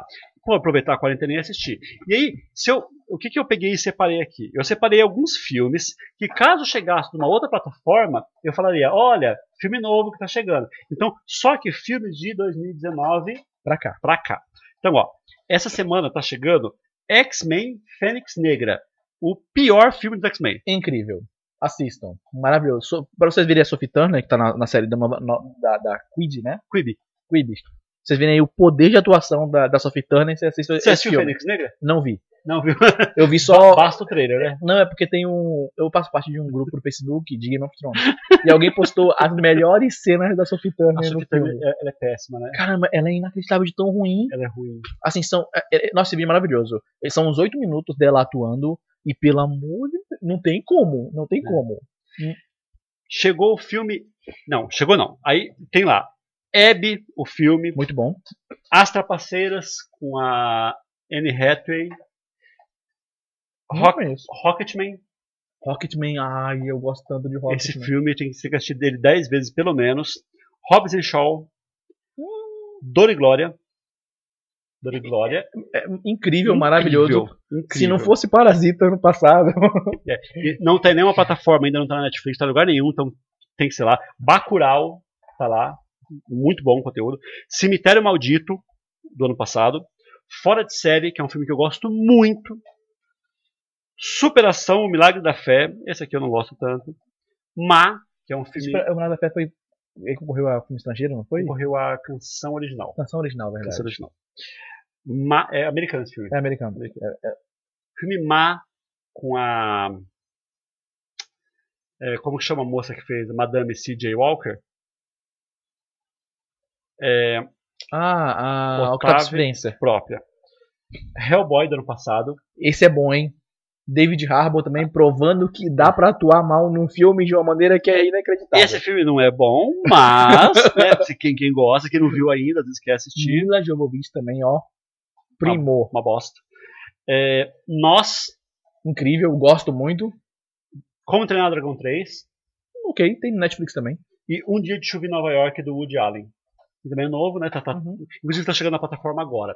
Então, todos esses filmes não tem em outras plataformas, né? Não tem na. Não, mas não veio no Netflix, não veio Tá com na aquele junto pacote junto O com 3? Dreamworks. Ah, é verdade, é, verdade. O pacote Dreamworks trouxe também ele. Ve- veio. Não, tá na Netflix não. Tá na Amazon. É na Amazon. Tá isso. na Amazon. É, na Amazon. é, tá na Amazon. É, então é isso. Filmes bons, que você pode assistir 30 dias gratuitos. É ótimo também para filme antigo. Tem um monte Uhum. de filme que eu pesquiso que eu quero assistir antigo. Aí eu vou ver só até lá no Telecine. Então é, eu ainda não fiz, mas talvez eu use esses 30 dias né, para assistir isso aqui. É isso. Agora sim. No próximo bloco, bloco de aperitivos. Até já. Até já.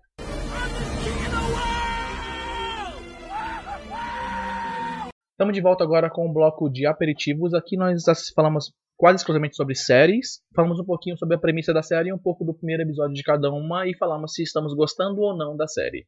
Então, no meu entendimento, esse bloco ele não tem spoiler. Uhum. Porque você. E mesmo porque eu já segurei duas vezes coisa que era um, era um plot do primeiro episódio e que a gente acaba não falando. Então, o, o correto era a gente falar o primeiro episódio inteiro, mas até alguns plots a gente está segurando. Aliás- Servant foi um desses. Servant foi um desses. Servant tem um, tem um plot muito legal fazer no primeiro episódio que eu acho que não vale a pena contar. Aliás, é, eu falei semana passada sobre é, Tales from Loop da Amazon, que chama Os Contos do Loop. Né? Você assistiu o primeiro episódio? Não vi ainda. Eu vou precisar falar do que se trata. Se trata sobre viagem no tempo. O loop é viagem no tempo, Uhum. certo? Então, o loop é o loop. É o loop. Uhum. É o loop de Dark, é o loop, é o loop, né? Então, isso, isso é, e aí, pelo que eu vi, não é sempre a mesma história, porque o primeiro episódio é uma história, só que vai ter outras histórias, que todas elas se tratam do loop, por isso contos do loop. Então, esse era o plot do final do primeiro episódio, que eu deixei de falar no episódio passado, mas eu acho que é importante que as pessoas saibam, e talvez elas se interessem mais pela série, por saber que é uma série de ficção científica, com talvez um quesinho ali de viagem no tempo Interessante. né? Não, não torna mais interessante talvez a Sim. série? Então eu, fiquei- eu me arrependi de não ter falado isso depois, porque pelo que eu descrevo a série, a série não, não é interessante de assistir e ela talvez seja interessante de se assistir. Essa semana eu assisti Run, que é a série da HBO produzida pela Phoebe Waller-Bridge, que é a protagonista de Fleabag. Ela não é a principal produtora da série, ela não é a roteirista, ela não é a diretora, só que ela é uma das, das produtoras da série. E o primeiro episódio não tem ela, mas você vê ali um, um- aquele quesinho de Fleabag, aqueles, é, aqueles acontecimentos que te surpreendem, aquele é, humor ácido. Então é fantástico. É, eu, eu não queria contar muito, porque é, é um é episódio curtinho, cada episódio vai ser esse episódio de é, metade, né? Então, da HBO os episódios é de uma hora. Essa série tem meia hora. Normalmente, quando o episódio é de 40 minutos, metade é 20 minutos, né? Mas no conteúdo da HBO é, é, é metade de, de uma hora. Então, o primeiro episódio deve ter uns 28, 30 minutos. E é muito legal o primeiro episódio. Eu não sei se as pessoas elas vão se surpreender, mas é, é, eu acho que eu prefiro que se surpreendam. Confiem na série. Tem um elenco fantástico. Tem a mulher que fez lá o Inacreditável. Essa série da Netflix foi uma das melhores séries do ano passado, né? A detetive, sem ser a, a Toni Collette, a outra atriz. Tem o Ruivo, nosso Ruivo predileto lá da, da Irlanda, né? Donald Gleason. E o próprio, filho do Brennan Gleeson. Eu adoro ele, ele fez About Time, fez um monte de coisa legal. E eu já vi o, o trailer do segundo episódio, vai ter a participação da Phoebe Waller-Bridge. Ah, legal. No segundo episódio. Então, se você tem acesso ao HBO, assista Run. É, não preciso contar muita coisa para vocês, porque o próprio é, é, é, o negócio que o próprio elenco e a própria produção se vende, né? Uhum. Então, não vou contar nada sobre essa série. A, o meu aperitivo vai ser esse, vai e assista. Isso. Home Before Dark é a nova série da Apple. A Apple lançou a série inteira e está disponível os dois primeiros episódios para quem não é assinante assistir. Eu fui lá e assisti o primeiro episódio. É uma garotinha que ela é filha de um jornalista. E eles se mudam para uma cidade pequena. O jornalista é aquele jornalista é, é, de investigação criminal. E ele, como não tem onde deixar a filha, desde pequeno, desde que a menina é pequena, ele leva ela para muitas vezes cena de crime. Então ela está cansada de ver policial, de ver é, é, mortos. Então isso para ela é normal. E aí quando ela vai para cidade pequena, acontece lá um suicídio. E aí ela, ela tem aquele negócio de, de repórter investigativa. E a série é isso. É uma menina que quer escrever a matéria, o pai dela fala que não tem nada a ver, não sei o que. Ela fala, não, que ali não é um suicídio, que ali é um homicídio. E aí ela começa a investigar. E aí na cidade acontece alguma coisa, né? tem uma coisa do passado lá que as pessoas escondem. Então a, a sinopse da série é essa. Eu não gostei muito, eu achei o personagem da menininha é, um pouco Sabe quando o personagem não cabe na idade da pessoa? Uhum. É, é, é, é, o que, é o que parece. Personagens muito maduros para a idade que tem. Exatamente. É o meu problema com a Cuba das Estrelas, que eu odeio. Tipo isso. É. É, não, é pior, porque é uma menininha. A culpa das estrelas são adolescentes já, né? São adolescentes. É, não, sabe quando uma criança desvenda crime? Uhum.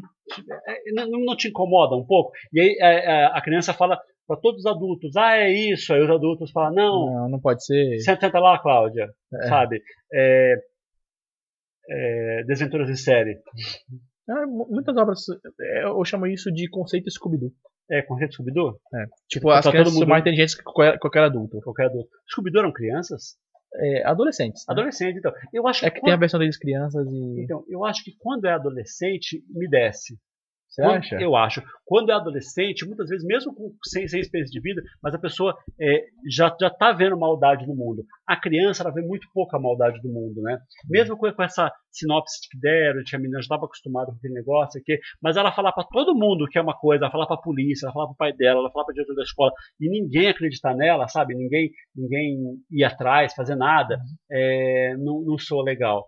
Aí é, ela começa a sofrer bullying na escola porque ela escreve a matéria lá, né? Acusando, é, fala, falando do, que é homicídio. Que é homicídio. A cidade não tem homicídio, é uma cidadezinha pequena e aí vai, vai contra ela. Então assim, pessoalmente não me pegou. Não me pegou a série. É, eu, eu acho que não vou continuar assistindo não, mas eu não acho que é tão ruim assim, né? Eu acho que é, sei lá, um conteúdo nota 6, mas tá lá, tá na Apple. Home Before Dark é sobre a menininha que quer ser é, jornalista investigativa. Ok. A HBO lançou uma série chamada The Plot Against America. Eu achei que era uma série longa, mas eu ouvi falar que é uma minissérie. Do que se trata? Pelo que eu entendi, eu, eu acho que eu entendi errado. Porque ela fala ali, é, os protagonistas são judeus, vivendo nos Estados Unidos, no período pré-Segunda Guerra Mundial. Hum. Certo? 1940? Eu diria que 38, 37. Não, não é pré-guerra, desculpa. Antes dos Estados Unidos entrarem na guerra. Ah, ok. Já a guerra estava acontecendo, mas. A guerra estava okay. começo da guerra lá, os Estados Unidos ficar fora. E aí tá, tá uma eleição nos Estados Unidos, que é para escolher entre o presidente que foi presidente na época, que eu não vou falar para não falar besteira, e o concorrente dele, que era um aviador, né, que era um cara que ele tinha ficado muito famoso por ter atravessado o oceano lá, não sei o quê, é um cara muito. Só que ele tinha umas ideias que é, é, eram muito simpáticas ao nazismo. Certo? E esse cara, na vida real, eu pesquisei sobre a vida dele, ele recebeu uma medalha lá do, do nazista, ele, ele, ele era amigo dos nazistas. Então, se ele fosse eleito presidente, os Estados Unidos iam entrar na guerra sim. Apoiando, apoiando os Estados Unidos, apoiando o, a Alemanha. É. Então, é, a guerra provavelmente teria, teria um, um, desfecho diferente. Então a série é sobre isso. É sobre os não, judeus. Não teria, não. É, oi? Não teria, não. Não teria o quê? Os Estados Unidos não fez diferença na guerra, não. Ele não teria entrado na guerra? Os Estados Unidos não fez diferença na guerra. Não fez diferença na guerra? Mas talvez se ele entrasse, ele pudesse fazer diferença, né? Ah, entrando pro outro lado. Entrando pro outro lado. Porque Hitler era burro. O Hitler perdeu quando invadiu a União Soviética. Acho que sim, né? É. Mas ele dominava até a Alemanha depois. o fato é, os Estados Unidos ia ficar mais nazista ia começar a perseguir os judeus. Então é isso, uma família de judeus vivendo nos Estados Unidos que eles são absolutamente contra a ideia de eleger esse cara. Só que aí muita gente é simpática nas ideias do cara, tudo. Então, então é isso. Isso é The Plot Against America. Eu tinha entendido que a série ela ia mostrar o cara sendo eleito e ia mostrar as consequências disso, tipo um IC. Uhum. Né? Mas eu, eu, como é uma minissérie, eu não sei se ela consegue chegar nesse ponto tão longe. Eu já assisti os três primeiros episódios e estou adorando. Hum. Eu, eu, não estou assistindo Westworld para assistir essa série. Nossa. É. Tá, tô gostando bastante. The Plot Against America. Uh, primeiro episódio, esses dois primeiros episódios aí, nota 8 talvez. É bem, bem, bem interessante o conteúdo. Homens, do Fábio Porchat. Homens, eu vou falar sobre o começo da série. Agora está saindo a segunda temporada. Óbvio que eu não vou entrar na segunda temporada. Mas o que, que é Homens? Você sabe alguma coisa sobre Homens? Não, não sei nada sobre a série. Nada? Absolutamente nada. Homens é a história dos amigos, que são todos machistas. Né? É... E aí eles, eles. É uma desconstrução do machismo deles. Então, o personagem do Fábio Porchat, ele tá com problemas de ereção. Ele tá broxa. E aí o personagem do Fábio Portugal faz o pênis dele. Rafael Portugal. Rafael Portugal. Faz o pênis dele. Então sempre que o Rafael Portugal aparece na série, ele parece vestido de pênis. Ah. É, você, você, nunca viu? Nunca vi. Cara, é muito engraçado isso. Lembrando, tipo, lógico que não tem esse lado lúdico, que eu acho bem interessante, mas a premissa que você está falando parece muito aquele filme horrível que eu quero que todo mundo participa dele morra, que é E aí comeu. Você lembra? Não, isso é horrível. É horrível. Não, mas isso é horrível de verdade. É, tipo, os caras são machistas de verdade. Assim, quatro não homens, é uma desconstrução. Quatro homens e os, os quatro incrivelmente machistas num nível que é extremamente ofensivo. Não, e há uma desconstrução ali? Não, lógico que não. Não, a série é sobre uma desconstrução. Ah, Por tá. quê? Porque o Fábio Porchat, ele tá na cabeça dele ele tem que comer todo mundo e que está errado aquela situação. E aí mostra, também tem os amigos dele, cada amigo tem um problema, um dos amigos lá tem é, questão de sexo no serviço, não sei o quê, com, com a chefe, o outro, ele é um cadeirante, mas ele é o que mais pega a mulher, ele, problema, ele trai a mulher, aí tem, tem lá o relacionamento dele, é, aí tem, então, então são quatro amigos, e eles se conversam pelo WhatsApp, então a série é muito bem contada. É, tem, uma, tem uma parte que eles estão conversando no WhatsApp, que é um grupo do WhatsApp com eles falando. Eles falam uma, uma, uma parte de bosta, né? E, Como e todo mostra, grupo do WhatsApp. Como todo grupo do WhatsApp. E mostra os quatro aqui, eles mandando os emojis, é, é, é legal. Então, é uma série muito bem contada. É uma, é, e ela fala sobre isso, é sobre a desconstrução do, do, do machista raiz né, da, da, daquele cara que, que tem essa, essa, cabeça e ele vai mudando um pouco. No começo ela vai assustar muita gente. Eu tenho certeza que quem pegar para assistir o primeiro episódio vai, vai só odiar essa série porque vai achar que ela é E aí comeu dois. Né? É, tipo, a maneira que você falava falando parecia E aí comeu, sabe? Exatamente. Um grupo de quatro amigos, um deles está com problema de ereção, no caso, no outro era a separação, não a ereção, mas Isso. era um problema conjugal de toda forma, e ele tava, tipo, passando por esse problema e não sabia como resolver, os amigos, aquele bando de machista escroto do lado dele. Se, se você vai dar uma chance para essa série, assiste a primeira temporada. Ela é super curta. Cada episódio tem 20 minutos, acho que tem 8 episódios, se não me engano. É, é muito curta. o tamanho de um filme longo. É. é e é muito legal. E agora começou a segunda temporada. Eu não sei se já saiu tudo, mas eu já, eu já assisti ao primeiro episódio e, e é ótimo. O primeiro, o primeiro episódio da, da segunda é fantástico, fala sobre aborto.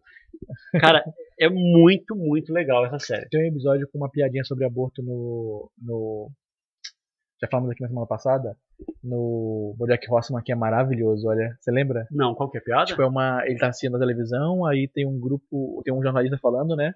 Vamos aqui então falar sobre o aborto. Trouxemos aqui esse grupo de homens brancos, héteros, velhos e ricos É para falar sobre é. se as mulheres terão, têm ou não direito ao aborto. É isso. É uma piada É. incrível. É, porque, ah, tem, tem uma, uma cantora que ela quer fazer aborto, Isso, né?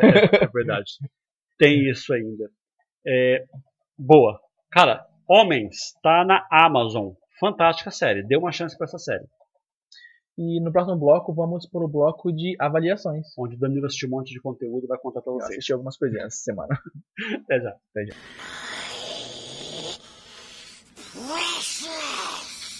Voltamos com o bloco de avaliações. Nesse bloco são conteúdos que a gente já assistiu inteiro e vai contar para vocês sem spoiler, a não ser que a gente avise. O primeiro conteúdo que o Danilo vai contar pra gente é que ele assistiu um documentário da Netflix Tiger King. sobre tigres. É, Como é que é isso? Máfia dos Tigres. É completamente inacreditável. Assim, nada na série faz sentido. Absolutamente nada na série faz sentido. É uma série documental. É uma série documental. Oito ou dez episódios? Esses são nove. Nove episódios. É sobre a criação de grandes felinos nos Estados Unidos. É sobre isso. Né? Nos Estados Unidos é proibido você comercializar grandes felinos. Proibido por lei. Ninguém pode. Mas você pode resgatar eles, por exemplo. Né? Resgatar da selva. resgatar de whatever. Certo. De zoológicos que faliram, de pessoas que contrabandearam. E você pode tomar conta desses animais. É permitido isso. E o nosso protagonista, né, o, o principal do docu- documentário, ele faz isso. Ele, Ele é um criador de tigre. ele resgata tigres e ele cuida dos tigres. Ele fica sabendo que alguém tem um tigre, aí ele vai lá, a pessoa fala assim: Ah, se você falir, eu te pago 100 mil por fora sem ninguém saber. É, nunca fica muito claro como ele adquiriu os primeiros tigres, mas fica muito claro como ele adquiriu os outros. Bem, ele tem um pequeno zoológico e, assim, pessoas, ele não existe. E- Essa pessoa, essa pessoa, o protagonista, ele simplesmente não existe. Ele é uma pessoa com Fora Sabe- da realidade. Sabe né? quando é que você vai, vai, vai, vai, ah, sei lá, assistir uma obra e você tem um personagem que ele é muito unidimensional? Então, é, é o caso que a gente estava falando agora há pouco do, dos personagens do âncora, né? Personagem E são completamente eh, exagerados. fora da realidade. Só que essa pessoa existe. existe. É. E, tipo, não é uma, uma pessoa criada. Vamos lá, esse cara, ele, o que ele faz? Ele coloca os bichos pra cruzar e multiplica os tigres e vende. Então, E fala isso para as pessoas. é, que faz isso. é, assim, eu falei, é proibido por lei, né? Mas o documentário ele, ele dá o seu jeito. E Mas ele fala que faz? Não. ele fala. Ele fala, fala abertamente que faz? Ele fala coisas muito piores do que falar que multiplica tigres, eu garanto, eu vou chegar lá.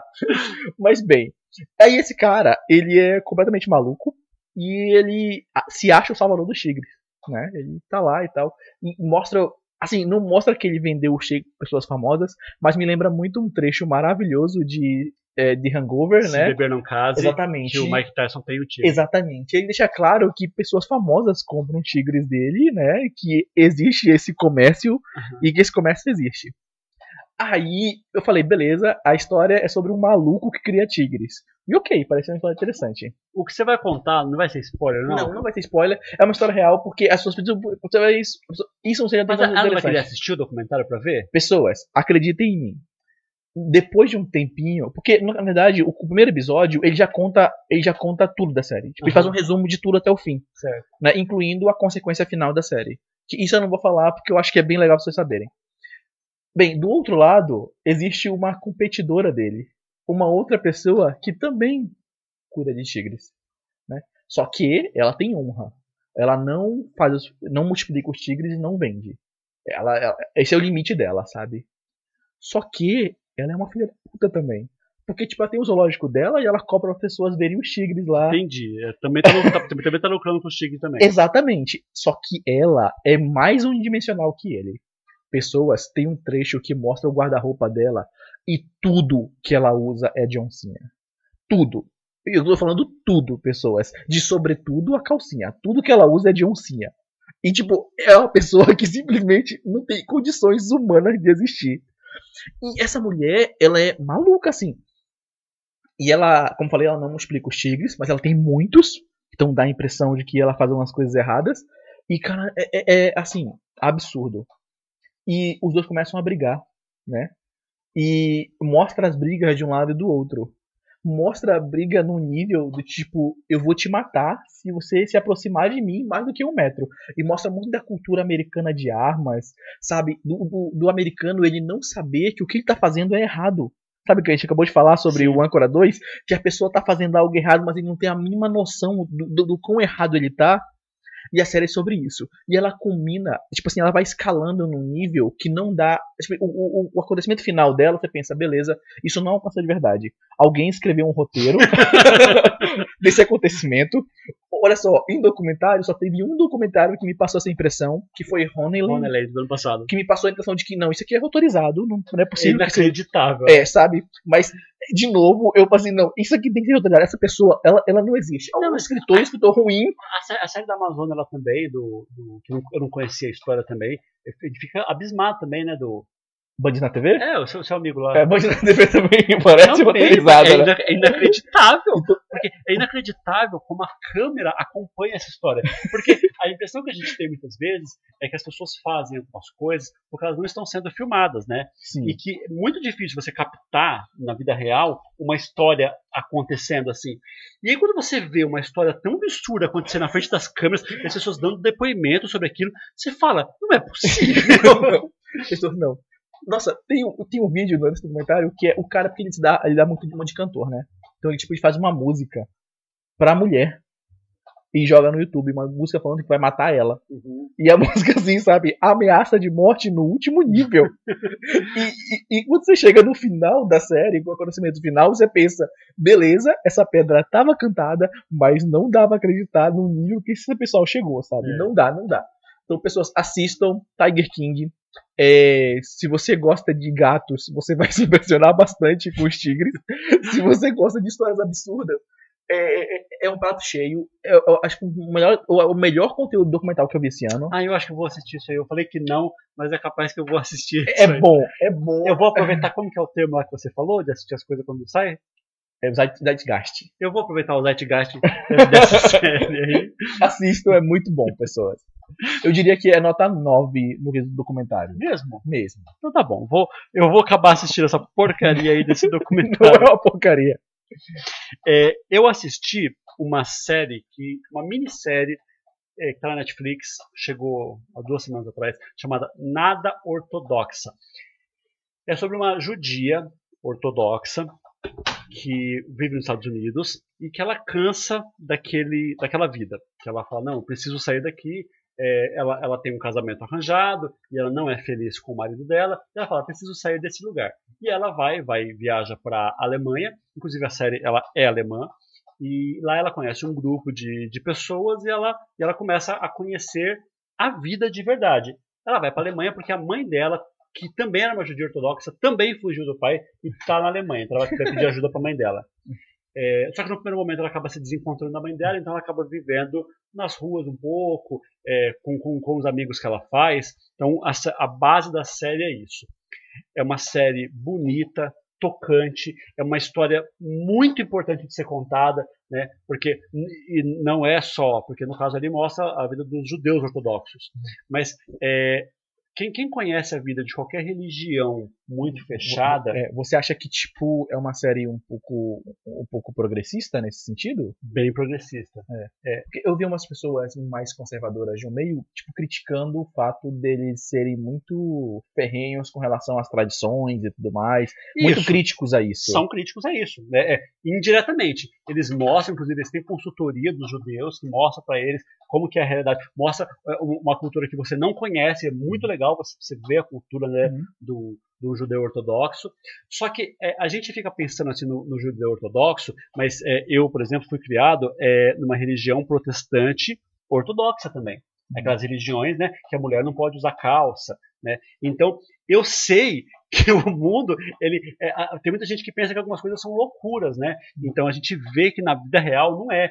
E aí quando a pessoa consegue se libertar disso, sim, que ela vê que o mundo é um pouquinho maior, é, cara, eu acho que eu acho, eu achei muito boa a série. São quatro episódios de cerca de uma hora cada, é, que mostra a pessoa, sabe, é, como, como ela era, para onde ela vai.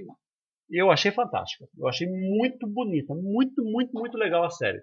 Eu nota 9. Eu adorei a Nossa, série. parece muito bom. Quantos Minissérie. episódios? Quatro episódios de uma hora. Hum. né? Quatro episódios de 50 minutos, mais ou menos. É, Olhos que condenam. Olha respondendo isso. Eu, eu achei muito, muito legal. É, é, é é um- é um- não é aquele padrão americano, né? A gente vê, vê que é um pouquinho diferente ali, apesar de começar a sair dos Estados Unidos, mas é, tá, tá mais parecendo com conteúdo europeu. Mas eu gostei. Eu, eu acho que. Cara, assista. Nada ortodoxa. Tá na Netflix. Danilo, o que, que é coletivo terror? Bem, Coletivo Terror é uma série original Netflix. Ela é, se eu não me engano, da Turquia. Acho que é isso mesmo. E ela é um. Eu diria que ela é um. Além da imaginação moderna. Tipo um Twilight Zone nos dias de hoje. É uma antologia? Isso, é uma antologia, tem seis episódios, nenhuma ligação um com o outro, a não ser a abertura da série, que é bem legal. Gosto muito da abertura da série. Tipo, todos os personagens que participam, todos os atores que participam da história estão dentro do ônibus e é uma câmera passando por ele, sabe? Muito bem feito, muito bonitinho.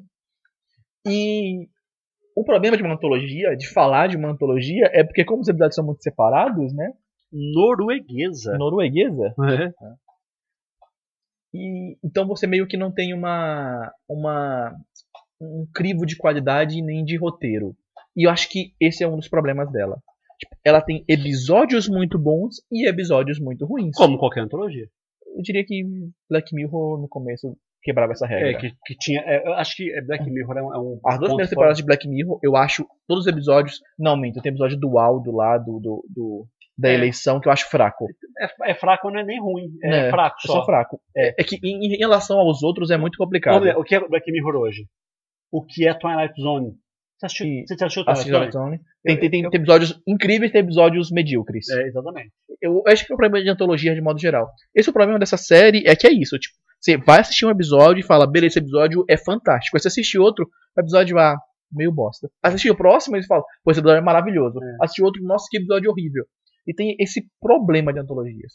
Mas de forma geral, ele, ele, ele é muito. É muito. Ele é muito. Como é que eu posso falar? Ele mantém a fotografia, mantém, mantém muito do, do, feeling dos personagens, as histórias são bem contadas, e ele tem um detalhe que eu acho que torna ele melhor que a maioria das antologias que tem saído ultimamente. Cada episódio tem no máximo 30 minutos. Então você tem que começar o episódio, desenvolver os personagens e finalizar e concluir uma obra de terror em 30 minutos. E não é fácil fazer isso. Não. Nossa, você vê que algumas histórias ficam ruins porque não teve tempo suficiente para você desenvolver alguma coisa ali. Mas nos episódios que eles acertam, eles acertam muito bem. Então você acha que vale a pena assistir? Vale a pena assistir Coletivo Terror, principalmente se você é fã de terror, se você gostava de, de Twilight Zone, de Além da Imaginação, de, sei lá, Goosebumps, essas séries de terror antigas que eram antológicas, acho que vale a pena. As atuações são bem ok's, mas alguns roteiros são muito bem escritos.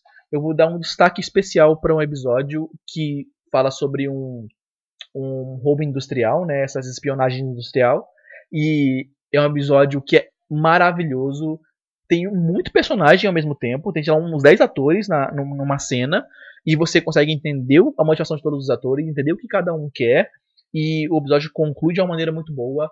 Eu, eu acho que é fantástico, as pessoas deveriam Eu vou assistir. começar por esse episódio, então. Eu vou assistir esse episódio. Esse episódio é bom. Qual episódio que é? Você sabe? eu acho que esse episódio é o terceiro. Não, é o quarto. Quarto episódio. É, um detalhezinho, não, acho que não é spoiler. A série tem um detalhe que eu acho fantástico. Um episódio eles introduzem alguma coisa que pode ou não ser sobrenatural, Aham. e o outro episódio é puramente natural. Tipo, não tem nada de Então, sobrenatural. então não é uma regra. Não, É Não. por- não é porque a série introduziu o, o o conceito sobrenatural. sobrenatural que vai ter todos os episódios. Não tem episódios que não tem nada de sobrenatural, mas ainda assim eles conseguem entregar um terror decente. O quarto episódio chama Cobaias. Isso, é esse mesmo. É, tem, tem as garotas do sutiã aqui. 33 minutos. Isso, é esse mesmo. Então, o Cobaias, quarto episódio, eu vou começar por ele, vou assistir ele, e aí, se prestar, eu assisto mais alguns. Ok. Falei, 30 minutinhos cada episódio, é bem curtinho. É, nota de 27. É, É, eu terminei de assistir Twilight Zone, que tá na Amazon. São 10 episódios. 10 episódios. E tem alguns episódios, por exemplo, o episódio do Rebobine, que é muito legal. O episódio do avião eu, eu gosto, eu acho legal. O primeiro episódio, que é o episódio do, do indiano comediante, eu acho. Eu não gosto tão, acho tão bom. Eu mas... acho, eu acho, acho ok. Eu não gosto muito do, do final, talvez. É, mas tem um episódio que é terrível, terrível, terrível. Qual? Que é que os homens é, cai um meteoro. Ah, eu sei que episódio é, eu não gostei não. Cai um meteoro e todos os homens ficam agressivos, né? Uhum. E só as mulheres ficam normal. Eu achei esse episódio tão ruim. Ele não consegue. Eu entendi a mensagem que ele, que ele, que ele queria passar. Esse é o problema. Esse episódio, ele tem um excelente metáfora. A metáfora tá ali e você É. enxerga ela muito rápido. É igual o poço, né? Que a metáfora fica É. escancarada nos primeiros segundos. Beleza, eu entendi a metáfora. Mas cadê a história? É. Aí é só ruim. Aí, e- e tudo ruim. Nossa, que episódio terrível. Então, é, qual nota que você dá pro coletivo terror, afinal das contas? Eu acho que Coletivo Terror é nota 7. 7. É um conteúdo aceitável, tem seus pontos baixos, mas de modo geral E é a ok. soma de Twilight Zone? Eu diria que também é nota 7. Nota 7. Eu É. acho que acho que menos nota 7 talvez seja injusto, né? Talvez. Ela, ela- ela- apesar de pecar de alguns. Você gosta do último episódio? Gosto, Do, do Jordan Peele gosto. e do Seth Rogen? Eu gosto bastante, eu acho que é o episódio com maior produção ali, né? O É. maior, ga- maior, maior dinheiro invertido naquele episódio. Zazie Beats, né? Sim, sabe? Tipo, a atuação, até mesmo os efeitos, entre aspas, Sim, né? A- a- aquele, aquele homem morreu? Eu acho que sim, não? Acho que sim, imagino que sim, né? Uhum. É, então, porque mostra o, o criador da série, né? Eu não, eu não sei se ele morreu ou não, mas ele tá, ele tá rejuvenescido, com certeza. Sim, ele tá no mínimo- digitalmente. No, no mínimo, ele tá com a mesma cara que ele tava lá atrás. Eu- Então, tipo, eu, eu acho que é um, um dos únicos episódios que tem efeitos visuais, tirando do Meteoro, que também tem um pouco. Então, tipo, tem efeitos visuais, então você vê que aquele episódio tem investimento de dinheiro ali, sabe? É, Coisa que a maioria dos episódios não tem. Tipo, Rebobine, eu não vi nada de, Não, de, de- de- sabe, de efeitos visual ali e tudo mais, sabe? Vários episódios, eles são bem calmos, e esse episódio parece que não, vamos investir uma grana pra contar essa história dessa, da melhor maneira. eu, eu- eu não gostei tanto do último episódio, não. Ah, não gostou Eu não? fiquei meio decepcionado. eu, eu gosto do final, que eu achei bonito o final dele. Sim. Mas. É uma puta homenagem, né? É, mas o, o, desenvol- o desenvolvimento eu achei "Meh", médio, assim.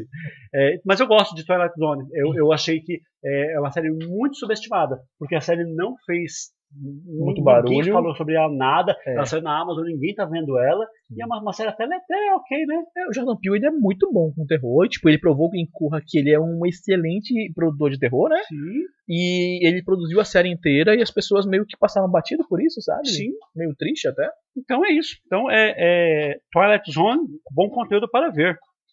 Também. E o Coletivo Terror. A gente acabou juntando aqui É, a- duas a- obras de terror. a avaliação das duas. Eu, eu, a gente nem tinha conversado sobre isso. Eu terminei de assistir Twilight Zone, conversei com você. É verdade. E você terminou também e falou comigo. É, o Banqueiro, filme da Apple. O Banqueiro é um filme que conta a história do primeiro banco é, que pertenceu a negros nos Estados Unidos. Então é o Anthony Mack, que é o Falcão do, da Marvel, e o Samuel Jackson, que é o Nick Fury da Marvel, que são é, dois negros. O, o Anthony Mack ele investe em imóveis ali no começo, é, ele, ele adquire umas propriedades. E o Samuel Jackson, no começo ele é meio trambiqueiro, o Anthony Mack nem, nem quer muita, muita negócio com ele, porque vê que ele, ele é envolvido com, com é, os clubes, né? Então ele fala, não, não, não é meu estilo. Só que no final ele precisa de um investimento e acaba recorrendo ao Samuel Jackson e eles acabam virando amigos. Sócios, não? Sócios. Exatamente, sócios. E o. e Só que aí, para eles adquirirem um banco, porque eles não podem, é, não, não conseguiriam fazer isso por eles mesmos, porque obviamente que nenhum branco ia vender o banco para eles, é, eles recorrem ao Nicholas Holt, o personagem Nicholas Holt, que faz o testa de ferro deles. Nossa, o Nicholas Holt de novo por aqui. De novo por aqui. E de novo fazendo um papel um pouco menor do que os dois principais do filme, né? É. Como no filme do Batalha das Correntes lá. Que é o Batalha das Correntes é o Michael Shannon e o Benedict Cumberbatch, Isso, né? são os dois donos de empresa. E o Nicholas Holt faz o Nikola Tesla, Tesla Isso. que, tipo, é um secundário na história, mas é bem importante pra história. E depois acaba tomando. Então, nesse, nesse filme também tem uma importância muito grande, porque ele, ele, ele vira a cara deles no banco, né? Ele vira o principal gerente, tudo. E. Cara, eu acho uma história super legal, eu acho bem contada, é uma história importante de, de ser contada. São Todos eles estão ótimos no filme.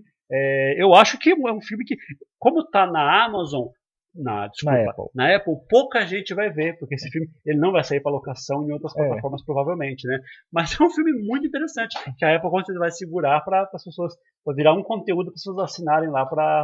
Pra ver. É, é, tipo de conteúdo que vale a pena. Ah, vou assistir Netflix por causa de Stranger Things, que eu adoro, sabe? isso, de Tipo, é um- of Cards, né? Isso, é um conteúdo que segura é, é assinante e Isso. faz assinante. Então, mas é só, uma- é só um filme. É. Só, só duas, duas horinhas ali. Então, se você já assinou o Apple e tá, tá aquele período de experiência, eu pessoalmente eu não sou a favor de assinar mesmo é, é, a Apple agora, porque eles têm muito pouco conteúdo. Quando você acessa a plataforma da Apple, você se engana achando que está cheio de conteúdo. Não tá. Eles ficam mostrando os filmes que eles vendem lá. Então hoje a Apple deve ter 10 séries no total lá.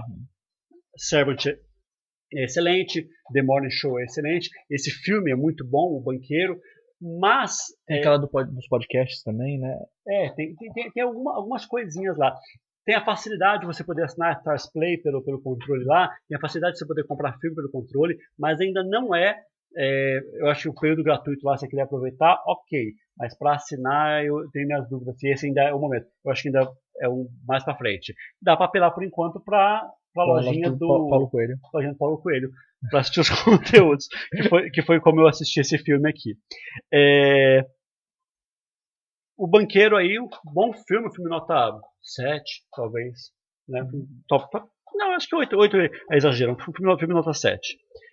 Danilo, e nós vimos também a casa. Pessoal, eu vou pedir desculpa a vocês, eu não lembro se a gente já falou sobre a casa. Então, se a gente já falou, vocês perdoam a gente, faz de conta que a gente é, louco, tá? Porque, certeza, a gente já gravou isso aqui. Eu não sei se esse programa foi por foi Esse programa perdido. o grupo Programa Perdido. A Casa da Espanha. A Casa é um filme espanhol, né, que fez bastante burburinho quando saiu, né? Ele é um suspense é, sobre a história de um homem que vivia uma vida de luxo, eu diria, numa casa, sabe aquelas casas de vidro bonitas e tudo mais? Eu mais morei na casa de vidro porque eu gosto de andar pelado na casa. Mas é aquelas casas com parede de vidro e só que ele foi demitido, né? Ele perdeu o emprego. Logo ele teve que descer a qualidade de vida dele, descer assim o, o parâmetro social dele porque essa casa que ele vivia era alugada. Ele tinha uma casa no subúrbio que era dele mesmo, tava no nome dele e tudo mais. Então ele teve que voltar a morar nessa casa do subúrbio que ele tinha comprado. Só que aí ele fica obcecado pelos novos moradores da casa em que ele ficava. E essa é a plot do filme. Eu vou fazer uma plot diferente da sua. porque eu- Sério? Eu, vi esse filme de uma forma diferente. eu não tenho como citar esse filme sem falar do comercial de margarina do começo do filme. Sabe aquele co- comercial da Quali que mostra aquela família feliz, sentada na mesa, naquela casa grande? Então o filme ele começa te mostrando esse, esse comercial. Sim. Que ele é um publicitário e foi uma das peças que ele fez lá no, no, no auge dele.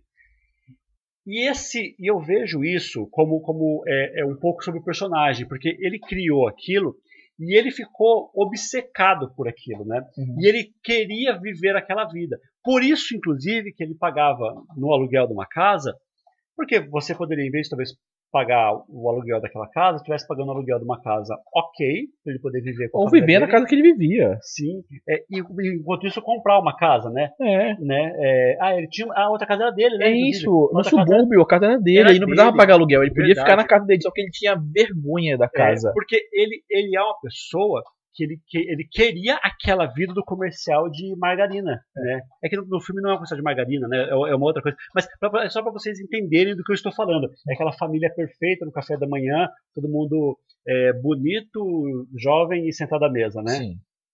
E aí é, ele fica obcecado a pessoa da casa e vai atrás. Então, é, eu gostei da, da história a se contar, eu gosto do, do, do personagem, que o, o- na verdade a gente está tá vendo um filme sob o ponto de vista do, Do vilão. Isso. Ele, ele é o vilão. Ele é o vilão filme. da história. É, ele é uma pessoa terrível, né? Ele, ele tem vários defeitos morais.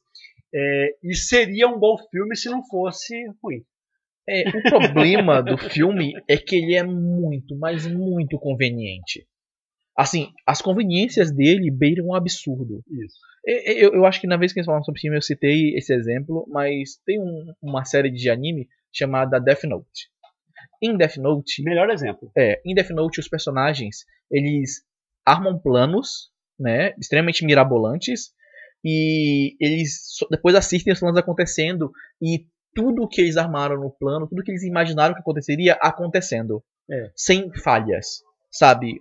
É algo que, a princípio, você fala, caramba, que legal, né? Mas com o tempo se torna muito surreal. Tipo, fica assim, beleza, não era possível isso.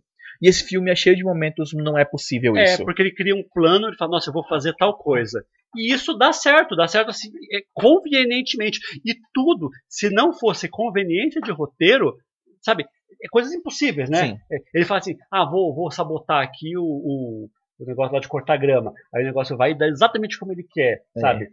Tá errado da maneira que ele precisa que dê errado. É, aí, aí dá também uma coisa com, com, com o amendoim e assim por diante. E aí, sabe, esse tipo de coisa que, que não dá. O, o ator até, até, até eu gosto dele. É, o ator é, mu- é- é muito bom. Só que, tipo, É. eu falei, tipo, tem, tem uma série de conveniências que não dá, assim. me irrita um pouco. É, tipo, a, a- a- o, o último plano dele, né? O plano final dele, que começa meio no meio do filme e vai até o final, que consiste em fazer uma coisa específica com o novo morador da casa.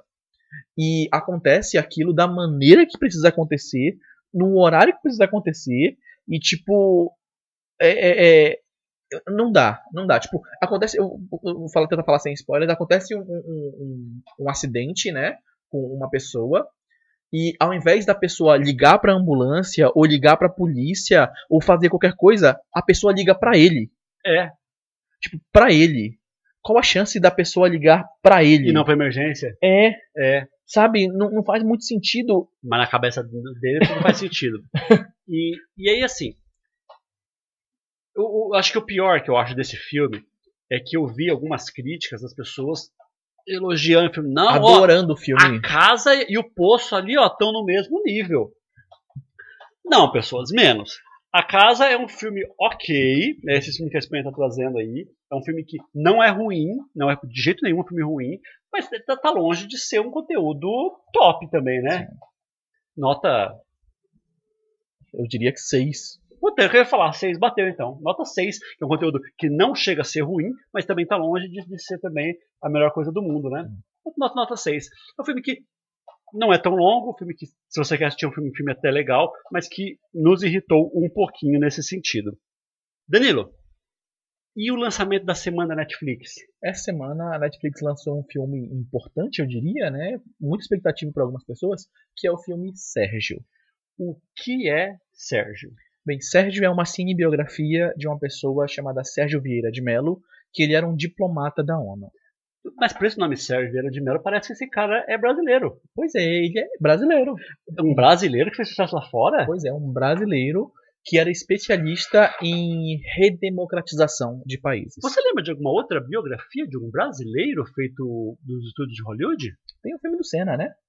Ah, Tem um documentário, né? É, um documentário.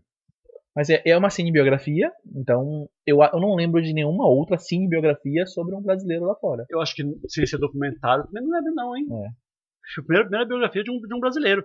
É, é um cara que ele teve uma vida muito interessante, ele, ele resolveu um monte de conflitos no mundo, era uma pessoa super benquista, é, é, muito carismático. E, e aí resolveram, para fazer o filme dele, contratar um brasileiro, né? Isso foi uma, uma- muito boa, né? Sim, o, persona- o ator, na verdade, é o, o Wagner Moura, né? Sim, nosso Capitão Nascimento aí. Isso. E ele interpreta o Sérgio. Eu, eu acho que fisicamente ele pareça muito, mas a, a, a aparência que deram pra ele foi até muito boa, sabe? Boa, é. Porque, tipo, ele, ele é um homem dos seus 40 anos, quase 50 ali, sabe? E grisalho dos lados e tal. Então deram uma, uma repaginada no Wagner Moura pra ficar parecendo Sim. o Sérgio. Não tá grande, É. assim, não parece tanto, assim, não, né? Mas, No mas final do filme mostra o, o- o- como é o Sérgio de verdade. Sim. Uma cena bem legal, eu acho bem bonita. É, E Danilo, é, o filme é bom? Não. Desculpem pessoas que gostaram do filme, mas não. O, o filme, como eu falei pro Fabiano, ele tem dois grandes problemas. Assim, pra mim, dois grandes problemas. O primeiro problema é a edição do filme. Concordo. Nós temos um- uma coisa que eu chamo de edição Stephen King. A edição Stephen King é a seguinte: ele te começa te contando uma história num determinado tempo e época, tempo e local. Aí a próxima cena é numa outra história com outro tempo e outro local. Aí depois ele volta para a cena anterior para continuar aquela história anterior que ele estava fazendo. Isso. Então ele fica alternando, contando tipo várias histórias, é, fragmentando as histórias entre elas. Isso é um problema. Primeiro, porque você precisa identificar muito bem pro telespectador que você tá em outro tempo. Sim. E você pode fazer isso de algumas formas. É, eu cito aqui a- a- um dos filmes que fez isso brilhantemente, o filme Traffic. Né? Traffic. Traffic, ele se passa em três tempos e locais. E aí, quando vai mostrar o México, mostra uma textura mais avermelhada. Quando vai mostrar lá os Estados Unidos, o, o núcleo do Michael Douglas e da Catherine Zeta-Jones, mostra azulado, né?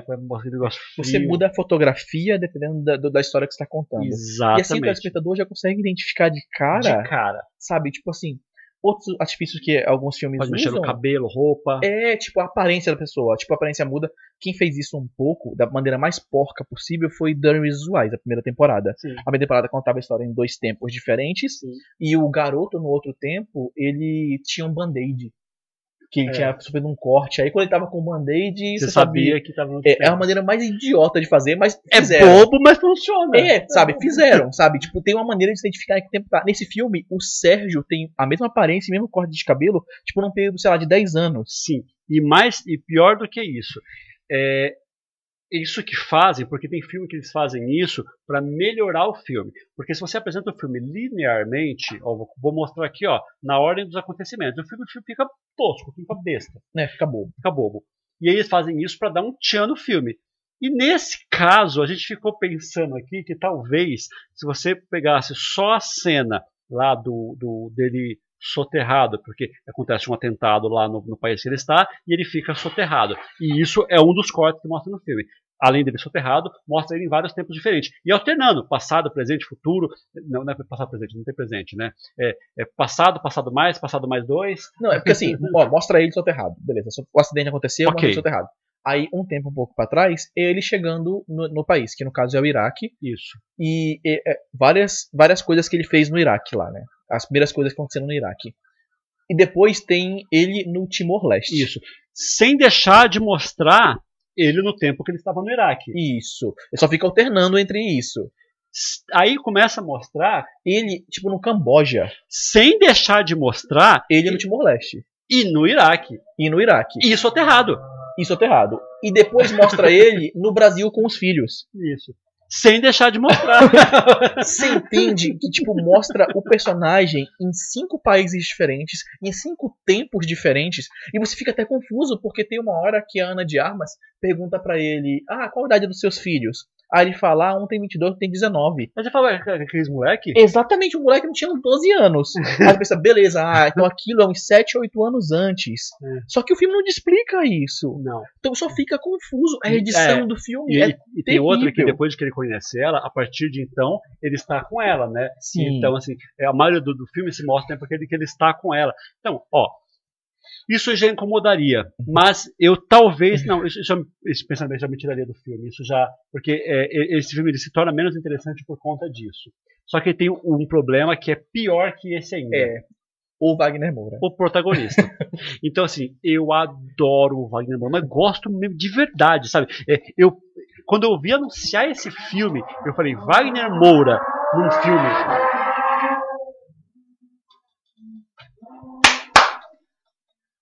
Quando eu vi anunciar esse filme, o filme do Wagner Moura com uma produção de Hollywood, eu falei, opa, para, para. É, é, up, take my money. Eu quero, eu quero ver isso. E aí esse- ele me decepcionou tanto. Para começo de conversa, eu, eu tive um problema que eu falei pro Danilo, que quando eu dei play nesse filme, ele estava dublado, né? Porque geralmente eu assisto, por exemplo, é, Brooklyn Nine-Nine, eu assisto dublado. Só que esse filme é o tipo de filme que eu assistiria legendado. Quando ele começaria dublado, eu mudaria. Só que como ele fala em vários idiomas e o Wagner Moura fala português, e isso deveria ser normal, eu não entendi que o filme estava dublado no começo. E aí, depois de um certo tempo, eu falei: o que está acontecendo com o Wagner Moura? Porque ele se dubla no filme. E se dubla da pior maneira possível. É horrível a dublagem dele nele mesmo. A gente entende a importância de um bom dublador. Sim. Além disso, É, além disso, assim, o, o Fabiano não, não, não acha incômodo, eu também não acho incômodo porque é justificável no filme, mas me causa uma certa estranheza. Que o Wagner Moura ele fala vários idiomas no, no filme, ele dá uma pinceladinha em francês no momento, mas ele fala basicamente inglês, espanhol e português, e o inglês e o espanhol dele são terríveis, assim. terríveis, terríveis, terríveis. Então, isso incomodou bastante minha esposa, que tava vendo comigo. Mas acho que o principal problema dele é que o Sérgio Vieira de Mello, ele era uma pessoa muito, muito carismática. Tipo, extremamente carismática. E o Wagner Moura, em momento algum no filme, me passou esse feeling de ser uma pessoa muito carismática. Mais, mais do que carismático, é, ele, ele, pela posição que ele tinha, ele parecia uma pessoa muito centrada.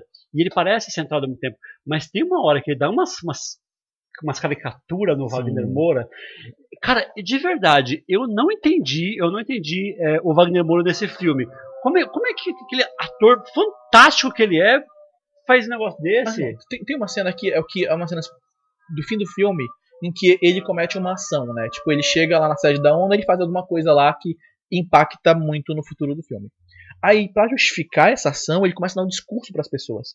E é um discurso extremamente canastrão, É, sabe? esse discurso, é o discurso que ele faz para os funcionários. Isso. É, é essa parte que mais me incomodou. Nossa, é muito canastrão, sabe?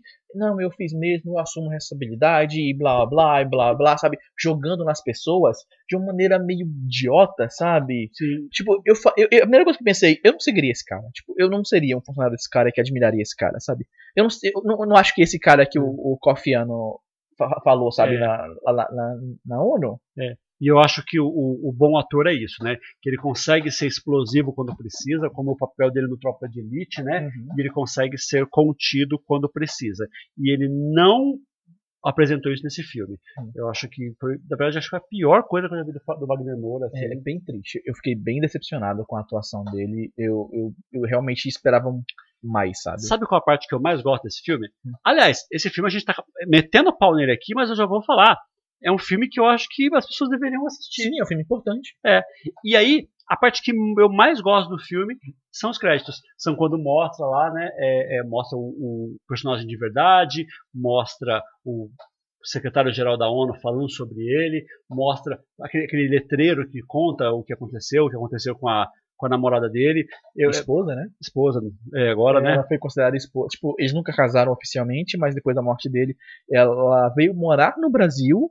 Tipo, no, na esquina de onde ele morava, no local que ele cita pra ela no filme, eu acho uma coisa bem bonita, Sim. sabe?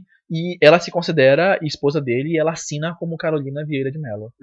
Então, go- é, o, final, o final das contas é um conteúdo positivo, mesmo que a gente seja chato. Né? É, porque a gente é chato. A gente é chato. Pode, pode ser.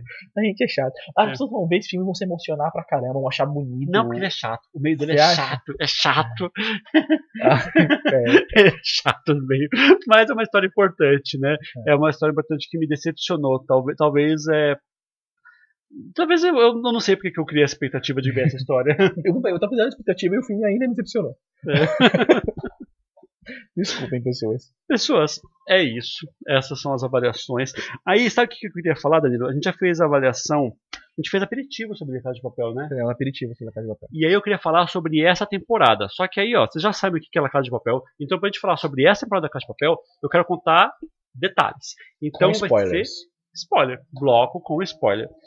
Então, a partir daqui fica nada que. A partir desse ponto, spoilers de, da quarta parte de La Casa de Papel. Muito bem. Caso você não queira ouvir os spoilers, ou vai embora agora, tchau até semana que vem, ou vai na minutagem e pula para as despedidas, quando a gente acabar de falar da Casa de Papel e a gente conversa com vocês de novo. Então, spoiler. E aí, Danilo, o que que é a da Casa de Papel quarta temporada? Pois é, a quarta temporada continua a história. Quarta parte, porque eles se separam por partes, por temporada, É. né? A quarta parte continua a história da terceira, em que eles estão invadindo o Banco Central da Espanha. Gostou? Mais do que imaginava que fosse Mesmo? gostar. É. Nossa, eu acho que me incomodou mais do que eu esperava que fosse incomodar. É, tipo, eu tava com expectativa muito baixa, né? É. La Casa de Papel. Só teve uma coisa que eu adorei nessa temporada. A morte da. Aliás, todo aquele episódio. Sim, é um episódio muito bom. É um episódio muito. É uma, é um ponto fora da curva. É assim, ó, eu, já, Uma coisa me incomoda no episódio só, eu eu vou explicar depois. Sim. eu já tinha tido- tomado um spoiler de que isso aconteceria, eu já, já sabia. Uhum. É, e eu sabia, inclusive, o número do episódio que isso acontecia. Ah, É. não, eu não sabia. Ah, isso vai acontecer acho que no, no sexto episódio. É que eu assisti no dia que saiu, né? Então, É, tipo, ah, tá. tinha pouquíssima informação. Estamos falando da morte da Nairobi, tá, pessoas? Pra quem não, Ela, ela sobrevive ao começo, isso já me incomodou. Eu queria que ela tivesse morrido logo no começo ali. Ela pegou um tiro que parecia que não, não tinha como salvar. E aí fazem uma cirurgia impossível nela e ela sobrevive. Fica na cadeira de rodas, mas sobrevive. Então, assim, ó, isso não é aceitável pra mim. Ela devia ter morrido no começo, na minha opinião. Uhum. Mas sobreviveu. Ok. Sobreviveu. Porque eles tinham um pouquinho pra desenvolver dela ali. E aí, tudo até chegar nesse episódio da morte dela, pra mim é tosco. Aquela cirurgia tosca, a, o negócio com a com a Lisboa presa é tosco. Tipo, a- eu- sabe qual é o problema? Eu já espero que seja meio novelão e meio ruim, sabe? É. Então, tipo, pra mim, aquilo é o que a série é desde o começo e É. eu não me incomodo. Eu não espero que ela seja mais do que aquilo. É. Então, pra mim, foi ok. Tipo, a. Eu não sei porque eu fui criando a expectativa de que vai fazer alguma coisa diferente. É, tipo, a Lisboa lá presa, ah, assina aqui e tal, vai contar. Aí ele tem um plano de mostrar o relógio pra ela. Aí o plano do cara é entrar lá escondido e mostrar o relógio pra ela, pra ela mudar de opinião. E ela, o cara entra convenientemente na hora que ela ia assinar o acordo e Não, fala, é, é, mostrar é a posição tá da filha. novela, né? Sabe? Tipo, é, é muito novela, cara. muito É, novela. muito, muito roteiro batido. É. A questão é que eu já sei que é assim. Aí é, tem a questão do da, daquele episódio da morte. E eu gostei daquele episódio. Primeiro porque eles homenageiam ela o episódio inteiro. Segundo porque a morte é muito foda. Porque foge totalmente à regra Tá. do. Vou falar, eu gosto de como ela morreu, eu detesto aquela cena. Eu adorei. Sabe por quê? Porque não fica aquele dramalhão que eu esperava. Mas é John Woo demais. Sabe qual é o problema? Não. Fal- Faltou só as pombas, assim, no, no meio. Qual o problema? Eles estavam aqui, sei lá, a 5 metros um do outro, né? Ah, Os do, dois cara, do grupos. cara que sai sem tomar tiro. Tipo, ele dá um tiro na cabeça dela e, tipo assim, tinha um batalhão armado do outro lado e o cara não pega um tiro. Isso é horroroso, eu concordo. É muito Não, não, John Woo. Mas eu digo o seguinte: é, que normalmente um protagonista, quando vai morrer, uma pessoa importante, é, eles Mostra um sofrimento absurdo dele anterior. Isso, não, e outra, depois fica lá agonizando e falando, né? Sei que, ah, Ela levou família, um tiro na cabeça e acabou. um headshot e acabou. Acabou a participação dela na série. Uhum. Acabou, zero. E eu adorei isso. Eu falei, cara, e surpreende demais, porque aquela hora você não esperava mais. Exatamente. Você ficava esperando antes. O meu problema nessa cena é isso, tipo, ela te dá um impacto, beleza, ela morreu. Pá, eu falei, caralho, ela morreu. Aí de repente a galera com metralhadora, tá, tá, tá, Então, tá, tá, tá. Só, E aí só- o, só o cara não acho- pega tiro e eu fico, ah não. Então, tipo, só o que eu acho que devia acontecer aquela hora, eles ficarem tão atônitos com, com isso que eles nem conseguirem atirar no cara. Sabe? Assim, de quando vê que apontou pro cara, o cara já devia ter desaparecido. Porque fu- como me surpreendeu, poderia ter surpreendido eles também. Sim, mas não é isso que a cena mostra. É Como a falei, cena é por isso que eu não gosto. A ce- A cena é muito mal feita. É. Tipo, beleza, o tiro é ok, eu acho interessante. Apesar de ser uma burrice do cara, porque você não vai atirar em um refém quando tem um monte de arma apontado pra você. Você, você chegaria mais perto da saída, né? Exatamente, parece uma atitude meio burra, sabe? Isso. Como eu falei, toda essa cena, eu achei ela muito mal feita. É. Eu acho o roteiro dessa cena, a composição dela muito ruim. Então, tipo, eu acho a morte dela interessante, eu acho que toda a história tem que ter consequências, e eu gosto quando as histórias têm consequências, já falei isso aqui algumas isso, foi, vezes, isso foi legal. Mas toda a cena é é muito ruim. Porque todo o resto da série até então não teve consequência, né? Não, nada teve. Não, minto. O, no- na, na primeira, na Não, na primeira temporada, o Moscou morre, Isso, então é uma morte. É. E morre porque a, a Tóquio fez merda. Isso, isso. Não, mas nessa essa temporada não tinha consequência até então, né? Essa, É, não essa, tinha. essa parte, até agora. E aí, beleza, aí eu tava. Eu, aquele momento me devolveu pra série. Sabe, eu falei assim, não, você me ganhou de novo. Apesar, eu me segurei até o sexto episódio. Falei, não, não, eu vou segurar porque eu sei que vai ficar boa, vai ficar boa. E realmente no sexto episódio, eu, para mim foi fantástico aquilo. Dali pra frente é só ladeira abaixo. É. Cara, o plano para libertar a Lisboa. Você lembra aquilo que a gente estava falando do, da conveniência do Sim. roteiro do filme A Casa? É muito pior aqui. É. Mas é- isso, isso é defeito de Heart Movie, né? Heart Movie é só conveniência. Cara, mas não. O problema do, do- o problema da Casa de Papel é Não. que no, no Heart Movie convencional as coisas vão dar problemas. Não, não. Calma aí. Uma coisa é o cara ter feito um plano pro banco. Ó, eu vou fazer aqui um plano para o banco.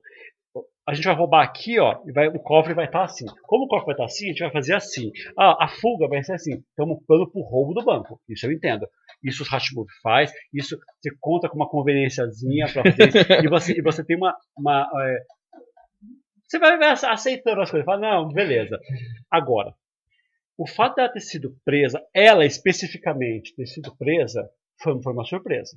Sim, foi legal. Você tem Tanto que esse, esse é o final da primeira parte, Da né? primeira Tipo, parte. o plot twist da primeira parte, o cliffhanger da primeira parte. você ter criado um plano nominando as pessoas que tinham que fazer cada coisa Em, em cerca de horas. em- em- antes dela ser presa.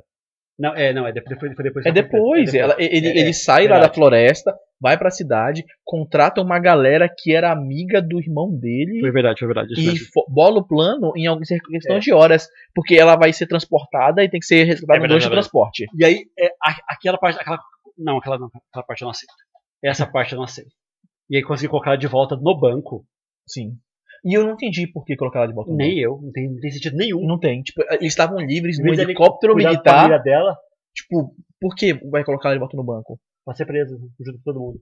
E, sé- sério, sério, eu eu quero uma pergunta. Eu quero que alguém responda por que Ah, eu, eu, ela voltou pro banco. Eu explico por quê, porque eles querem. Eles têm um plano pra sair dali, né? E aí querem colocar, incluir ela nesse plano. Mas ela já estando livre, não tinha por que incluir ela nesse plano, né? Não. Não faz sentido. Mesmo porque eh, nunca era pra ter sido presa, então logo ela nunca faria parte do plano de entrar lá eu dentro. só vou aceitar ele colocar ela lá dentro se eles depois inventarem uma desculpa que eles têm um plano muito fodido pra sair dali e eles precisavam da Nairobi. E aí, com a, com a queda da Nairobi, eles precisaram substituir e aí colocaram ela de- no plano. E aí, quando mostrarem o plano, mostraram o plano com a Nairobi. E aí, ó, essa pessoa aqui que vai fazer Eles vai- não têm essa capacidade de roteiro Se pra isso. eles fizerem isso, Não tem. O- o- a série nunca teve um roteiro bom pra pensar numa possibilidade dessa. Se eles fizerem isso, ó, ó, o plano é XXX com a Nairobi. Agora, sem a Nairobi, quem vai fazer esse plano aqui vai ser, vai ser Lisboa. Se for isso, aí eu aceito. Não vai ser, você Não vai sabe, ser né? Não vai ser. Mas então é isso. É... É, isso a quarta parte da cara. E, o- e o cliffhanger da quarta parte, você gostou? eu gosto médio. Eu gosto médio. Pra mim, aquele personagem já deu. Eu cansei da, daquela. Pra mim, já deu dela quando ela apareceu a primeira vez. Ela apareceu e mandou torturar o, o, o, o Rio lá naquela parte. Eu falei, beleza, essa personagem é uma bosta, ela só tá aí pra gente odiar ela. Isso. Não tem zero profundidade, certo. sabe? E aí, E quando- Tentam dar um pouquinho de profundidade pra ela quando ela conversa com a Lisboa e fala que ela tá grávida e tal. Podia, podia acabar com o personagem ela sendo presa, coisa assim. Mas, cara, sabe, sabe o que vai acontecer ali? Hum. Ela vai perder a. Por que, que ela tá grávida? Tipo, ela teve um marido. Por que, que a série colocou uma grávida? Por que, que com um roteiro coloca uma grávida no. no, no Pra você criar negócio? empatia com ela. Pra, pro filho nascer. Acha que o filho vai nascer no é meio? óbvio que o filho vai nascer. o, ro- o roteiro só coloca uma grávida de nove meses em cena para o filho nascer. É só isso. Então, em algum momento ali, quando ela toca o professor, ela vai ter todo o comando da situação e vai perder o comando da situação entrando em trabalho de parto. É o que vai acontecer.